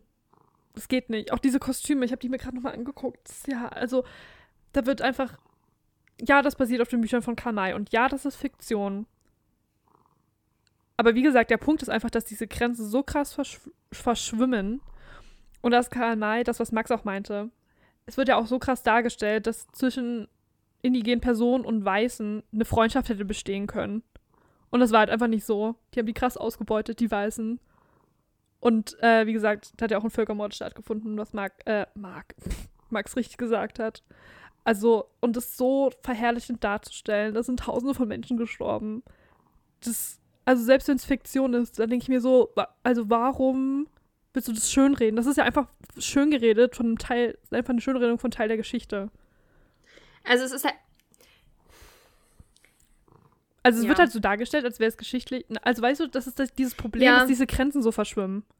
Ich habe gerade überlegt, dass, also ich hab- wollte gerade sagen, dass es ja auch eine Frage ist, mh, wie man es quasi sehen will. Also dass es ja auch einfach eine sehr positive, ein positiver Wunsch hätte sein können, sag ich mal. Aber dann denke ich mir, so, es passt ja nicht, weil, also wenn man jetzt so von Utopien und Dystopien und sowas ausgeht, sind es halt immer Zukunftssachen. Und das ist ja quasi Vergangenheit gewesen. Und an der Stelle funktioniert es ja nicht mehr zu sagen, ja, es ist halt eine, äh, eine, eine utopische Darstellung von, von wie es sein könnte. Ja, Und quasi in dem Sinne, sag ich mal, eine. Ingo, jetzt hör auf. Du machst meinen Pullover kaputt. Ähm, eine, eine hoffnungsvolle Darstellung davon. Sag ich Wo mal, ne? ja. So nach dem Motto, was auch hätte passieren können, wenn die, wenn es halt diesen Völkerbord nicht gegeben hätte, aber das passt halt, wie gesagt, nicht, also es passt in meinem Kopf nicht richtig zusammen. Plus, ich, ich denke mir so, und ich glaube, das ist auch mein Fazit für dieses ganze Thema, deswegen, ich, ich weiß gar nicht, was ich dazu noch sagen soll. Ähm, auch dieses mit dem, ähm, Max hat ja angesprochen, dass da auch Leute hingehen, die sich verkleiden und sowas, ne? Ja, würde ich denen ungern auch verbieten wollen, sag ich mal. Auch in der Art und Weise, wie sie es tun. Ähm, ist, sehe ich aber auch wieder als Aufgabe, darüber aufzuklären, dass das nicht die realistische Darstellung oder die realistische Art und Weise war, wie. aber es ist ja auch so ein bisschen, auch wenn es falsch, eine falsche Darstellung von Indigenen ist, ist es ja trotzdem auch so ein bisschen eine kulturelle Aneignung, weil warum willst du dich als indigene Person verkleiden? Als Person, die von Weisen unterdrückt wurde, ermordet wurde, ausgebeutet wurde. Nur weil du dir das vorstellst, dass das irgendwelche krassen Abenteurer waren oder die da ein tolles Leben hatten? Also weißt du, Also ich glaube, dass Weiß ich, einfach. halt, ich denke mir halt so, wenn es wirklich so ein Kinderding ist, ne? Und ich will nicht sagen, dass es, dass es eine Entschuldigung dafür ist, aber wenn es ein Kinderding ist, dann ist es entweder in der Aufgabe der Eltern, ihre Ja. Kinder darüber aufzuklären. Und das weiß man nicht, ob sie es gemacht haben. Vielleicht haben sie es gemacht. Also ich will jetzt gar nicht den Kindern das in die Schuhe schieben, weil die können es noch gar nicht reflektieren genug, um es zu begreifen. Und ich, äh, ich, ich wette, für die Kinder ist es tatsächlich so einfach. Die denken sich, geil, Ja. ich. Und, und dann, aber, und dann ist es aber wieder ein Ding von, man müsste sich davor halt darüber informieren, man müsste sich selber informieren oder informiert werden, was Ja. das alles heißt, was die Karl-May-Festspiele sind, was da gezeigt wird und wie es wirklich war. Und das, äh, also wie gesagt, das fasst es für mich eigentlich zusammen. Man müsste viel Mhm. mehr darüber informieren. Entweder man müsste, wenn man davon ausgeht, dass die Leute sich selber informieren, okay, gut, dann, dann ist es so. Aber ich finde, man sollte als Veranstalter auch selber einen Beitrag dazu Ja. leisten, dass die Leute informiert werden. So, fertig. Und dann, aber was jetzt, sorry, was, Ich habe auch zur gleichen Zeit mit den- aufgestoßen. was jetzt bezüglich der Pferd, Ingo, Alter, bezüglich der Pferde und Tierschutz und sowas ist auch nochmal eine andere Diskussion, so, ne? Ja. Es ist auch nochmal eine ganz andere Debatte, aber das ist das, was es für mich eigentlich zusammenfasst. Man müsste viel mehr darüber aufklären Ja. und wenn man sich dazu entscheidet, die weiterzuführen, weil es, und es ist ja auch in Ordnung, wenn die halt gut ankommen, Ja. wenn es wirklich auch, wie Stefan meinte, halt eine, eine relativ günstige Variante ist, Kultur zu erleben, Mhm, das verstehe ich dann, voll. dann ist es doch toll. Also dann bitte, aber dann, dann sorgt auch dafür, dass es, ähm, dass es verstanden wird. Ja, genau. Und dass die Menschen die Möglichkeit haben, sich damit auseinanderzusetzen. Und du gibst denen ja nur die Möglichkeit, wenn du sie darüber aufklärst. Genau. Also du kannst, wie gesagt, nicht davon ausgehen, dass sie irgendwie eine Google-Suche starten oder mal kurz in die Bib gehen und sich mal ein Buch ausleihen. Und diese ganze also du Thematik. kannst schon davon ausgehen. Du kannst davon ausgehen, aber du kannst halt auch einfach aber du kannst das nicht riskieren, dass sie es nicht tun Ja, und einfach richtig. selber noch mithelfen. So. Richtig. Und wenn das wegen mir eine Infotafel ist, wenn das wegen mir ein Beitrag auf der Website ist, wenn das mir einfach eine kurze Durchsage, bevor das Stück losgeht, ist. Sie sehen jetzt Ja. hier ein Stück von Kamai, das ist basierend auf Fiktion. Das hat so nicht stattgefunden. Für weitere Informationen besuchen Sie unsere Website. So, Ja. ist ein Anfang. Oder diesen, dieses Museum. Oder ja, gucken Sie diesen Film. Oder diese Doku. Oder keine Ahnung was. Kannst du ja alles machen. Kannst dir auch dann wieder die Verantwortung abgeben. ja, Aber dass du halt zumindest mal darauf hingewiesen hast. ja. Und das halt auch dann, also ja, dann auch, also dann muss man halt auch so Casting-Choices hinterfragen. Das wäre dann so der nächste Schritt. Eine indigene Person sollte nicht von einem Weißen gespielt werden und schon gar nicht eine weiße Person, die dann aber erst noch geblackfaced oder geredfaced wird. Das geht gar nicht. Das ist einfach krass rassistisch. Und das ist, also es gibt ja offensichtlich diese Bilder von ähm, Alexander Klavs, wo er dunkler geschminkt ist. Wieso hat sich da noch niemand drüber aufgeregt? Ich verstehe das nicht. Also, das ist ja so krass, so klar, eine rassistische Praktik. Ja. Und das wird mir viel zu viel abgekultet dafür. Also man müsste einfach, wenn sie sagen, wir nehmen eine weiße Person, ist ultra kacke, sollte man nicht machen, dann malt sie wenigstens nicht rot an. Am besten nimmt noch eine indigene Person, die das spielt. Was, wahrscheinlich sagen aber alle indigenen Personen, wir wollen es nicht spielen, weil das Mist ist. So, dann lasst es, wenn ihr keine Leute für diese Rolle findet. Ich weiß, das ist Ja, oder sagt sagen. halt vorher, von wegen, dass auch die Art und Weise, wie die indigenen Personen dargestellt werden, die angeblich indigenen Personen dargestellt werden, Ja. halt einfach eine Art und Weise ist, wie Kamai sie gesehen hat, beziehungsweise von Kamai nicht definiert worden. Das heißt, per se keine Ahnung, wie aussehen können oder so, so also, ja, weißt du? Aber nicht von wegen, ja. einfach so dahin plätschern lassen. Auch, dass sie, ach ja, ich finde, ich könnte mich da sehr drüber aufregen, aber ich versuche mich zusammenzureißen, weil es soll ja was Sachliches sein, worüber wir reden. Und ich glaube, wir haben die Argumente so ein bisschen klar rausgearbeitet und auch Ideen gebracht, wie man es hätte oder wie man es in Zukunft nicht, ich will nicht sagen lösen können, weil das ist für mich keine Lösung, aber wie man dem einen Schritt näher kommen kann oder wie man sich den annähern kann, wie man zumindest Möglichkeiten schafft, dass das für Leute klarer wird. Und man muss es ehrlich sagen, wie sich die Produktion auch selber ein bisschen davor schützen können. Also es ist für die ja auch ein Schutz, ja. wenn die so sagen, ja, wir haben gesagt, das ist Fiktion, da können wir auch nichts machen. Ist zwar scheiße aus meiner Sicht, Ja. weil ich denke mir so, ihr seid schön raus, aber aus der ihre Sicht sind sie dann halt schon raus, ne? Ist ja auch gut für die. Es ist aber halt einfach eine Art und Weise, ob du einfach nur neutral dich hinstellen willst oder ob du einfach vielleicht sogar was dafür tun willst. Es ist ja nicht mal neutral, es ist rassistisch, was die machen. Meiner nee, Meinung aber nach. wenn du einfach nur sagst, wir haben doch gesagt, es ist Fiktion, Ja, okay. oder ob du sagst, wir sagen euch, es ist Fiktion und wir sagen euch sogar noch, wie Stimmt, es okay. eigentlich war. Ja. Jetzt also das meine ich mit, Ja, mit okay, fair. Ne? Mhm.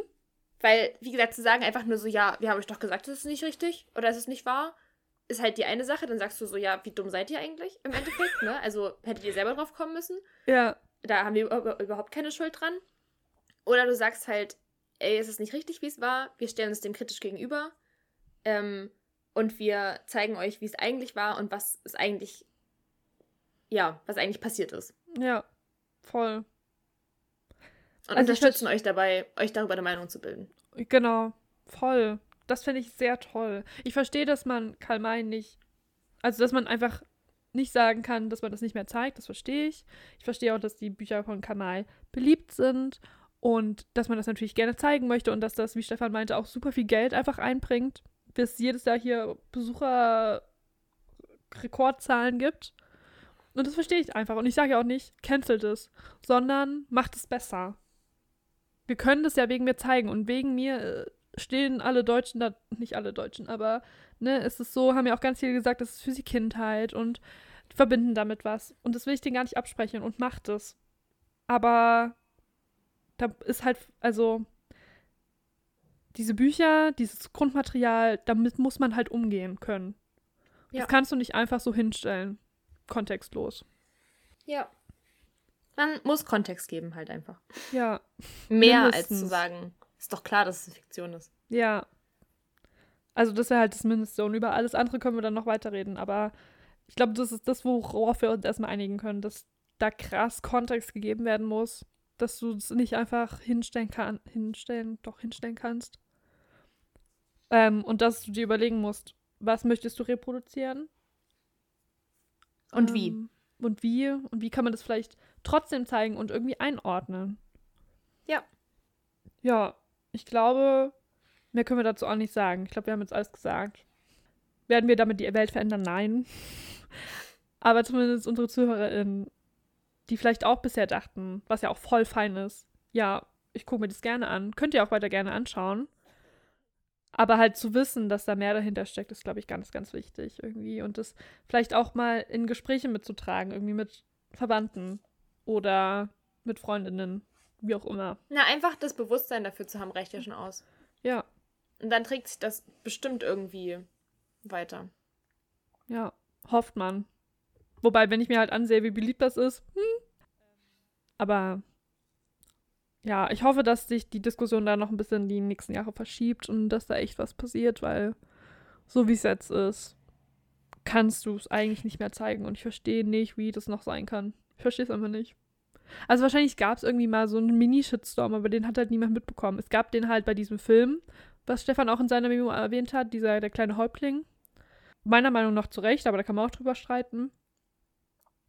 Aber halt um diese ganzen Festspiele, die finden einfach jedes Jahr so statt, wie sie stattfinden. Und in meiner Bubble hat da nicht viel Diskussion drüber stattgefunden bisher. Nö. Also in meiner Bubble finden aber die Festspiele auch per se nicht viel statt, deswegen. Fair, ja. Aber ja, Aber ich glaube, sowas hätte man schon mitbekommen. Kann ich mir vorstellen.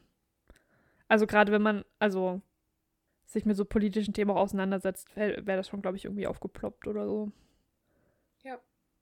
Gut, Greta, das war heute mal eine ganz andere Diskussion. Sehr politisch und sehr intensiv, aber fand ich gut. Mhm. Es gut, dass wir das nicht alleine machen mussten, dass wir ähm, das auch von Leuten gehört haben, die da waren. Weil ich glaube, das Ja. ist immer so ein bisschen gefährlich, wenn man darüber redet und dann aber nicht den Leuten zuhört, die A betroffen sind, das sowieso, aber auch da waren und das besser einschätzen können. Deswegen sage ich ja, wir sollten, also, sollten uns überlegen, ob wir da vielleicht nächstes Jahr hingehen. Ja, ich, also Geh auch alleine, dann ist kein Problem. Ja, ich denke mir halt, so will ich das unterstützen mit meinem Geld. Muss ich mir überlegen bis dahin. Ja, können wir uns einfach, wir werden es ja nächstes Jahr vielleicht sehen. Mal gucken. Ja. So, das ist ja gar nicht so eine happy, lustige Folge heute gewesen. Wie kommt man da jetzt raus? Ganz easy. Ich habe die ganze Zeit schon überlegt, was ich für einen Song auf die Playlist packe, weil ich mir so denke, pff, Oh mein Gott, Greta, weißt du, ich habe doch immer schon mal erzählt, dass ich die ganze Zeit eigentlich einen Song auf die Playlist packen wollte und es nie der richtige Zeitpunkt war, weil immer was dazwischen kam. ja. Finally ist der Moment gekommen, weil ich keinen anderen Song habe und jetzt einfach den nehmen werde, weil ich mir so denke, der ist zwar nicht mehr aktuell in dem Sinne, ich erkläre gleich warum, aber endlich kann ich ihn draufpacken, weil sich sozusagen in Anführungsstrichen nichts anderes anbietet. Das will, ich will den Song nicht schlecht reden, aber weißt du, was ich meine? Es ist jetzt sozusagen so eine thematische Lücke, Hm. kein konkretes Musical, über das wir gesprochen haben. Hm. Deswegen nehme ich aus Camelot The Last Months of May in der neuen Version von Philippa Sue. Dieser Song, also obviously, obviously ist es nicht mehr May. Es ist slightly vorbei thematisch. Und auch dieser, ich weiß nicht, der hat bei mir eine ganze Weile auf TikTok auch stattgefunden. Ich glaube, Ja. das war dann so im Juni, obviously. Auch das ist vorbei. Der Song, immer noch Bombe. Habe ich mich mit Camelot beschäftigt? Nicht wirklich. Aber allein Philippa Sue in diesem Kleid zu sehen, mit diesem Blumenkranz im Haar, da denke ich mir so, wie schön kann eine Person aussehen? Dann ihre Stimme noch dazu und dieser Song. Ist einfach so eine gute Kombi. Deswegen Mhm. würde ich den auf die Playlist packen. Okay. Ich habe keine Ahnung. Ich scroll gerade durch meine durch meinen Spotify und denke mir so, was habe ich gehört? Ich bin ein bisschen lost. Guck mal, ob ich dir noch was Schönes anbieten kann. Ich habe gestern erstmal wieder zu Moulin Rouge geheult im Auto. Stark. Ich Come What May gehört und geheult. Ja. Hat es mich ein bisschen gut. überfordert, weil ich nicht damit gerechnet habe? Ja. Habe ich meine Tage bekommen? Ja. Ja. Hat sich dadurch alles für mich erklärt? Ja. Ja. Also, ja, an der Stelle. Sehr gut. Ah, na, weißt du, was ich doch die ganze Zeit draufpacken wollte? Nein. Es gibt ein Lied, das habe ich, es wurde mir auch schon vor einer Weile gezeigt. Das heißt Surabaya Center. Okay. Und es ist einfach ein Banger. Okay, kannst also du es das einordnen? Ist, da singt die Frau vom Weihnachtsmann, dass sie keinen Bock mehr hat auf den Weihnachtsmann und keinen Bock mehr hat, die ganze Zeit alleine zu sein. Boah, ich glaube, das hast du mir schon mal gezeigt. Und dass sie sich das ja vor. total viel schöner vorgestellt hat, als es jetzt eigentlich ist. Ja, Und dass sie sich scheiden lässt. stark. Ja, Auch das Und den thematisch. drauf, einfach weil ich habe überhaupt keinen Kontext zu dem Lied. Ich habe es nur einfach mal so vorgeschlagen bekommen und denke mir so, ja Mann. Es gibt auch eine richtig, richtig nice Version, also eine sehr, also sehr schöne Version zum Anschauen auf YouTube, auf Deutsch. Also es gibt's, ich mache es auf Englisch drauf, aber ich, es gibt's auf Deutsch. Von Daniela Dett. Das können wir auch mal in die, in die ähm, irgendwie auf Insta posten oder sowas Mhm. dann, wenn die Folge draußen ist, weil die ist wirklich, wirklich lustig. Ja. Wilhelmine Welkalk hat es auch mal gesungen. Ach ja, Passt. klar. Habe ich meinen Zusammenhang zur Folge. Entspannt. Sehr gut. Okay, gut. Ja, eine sehr tolle Songauswahl. Sehr anders. Aber Sehr random einfach. Ja, aber liebe ich. Nächste Ja. Folge, wie gesagt, könnt ihr euch vermutlich auf einen Bericht von Romeo und Julia freuen.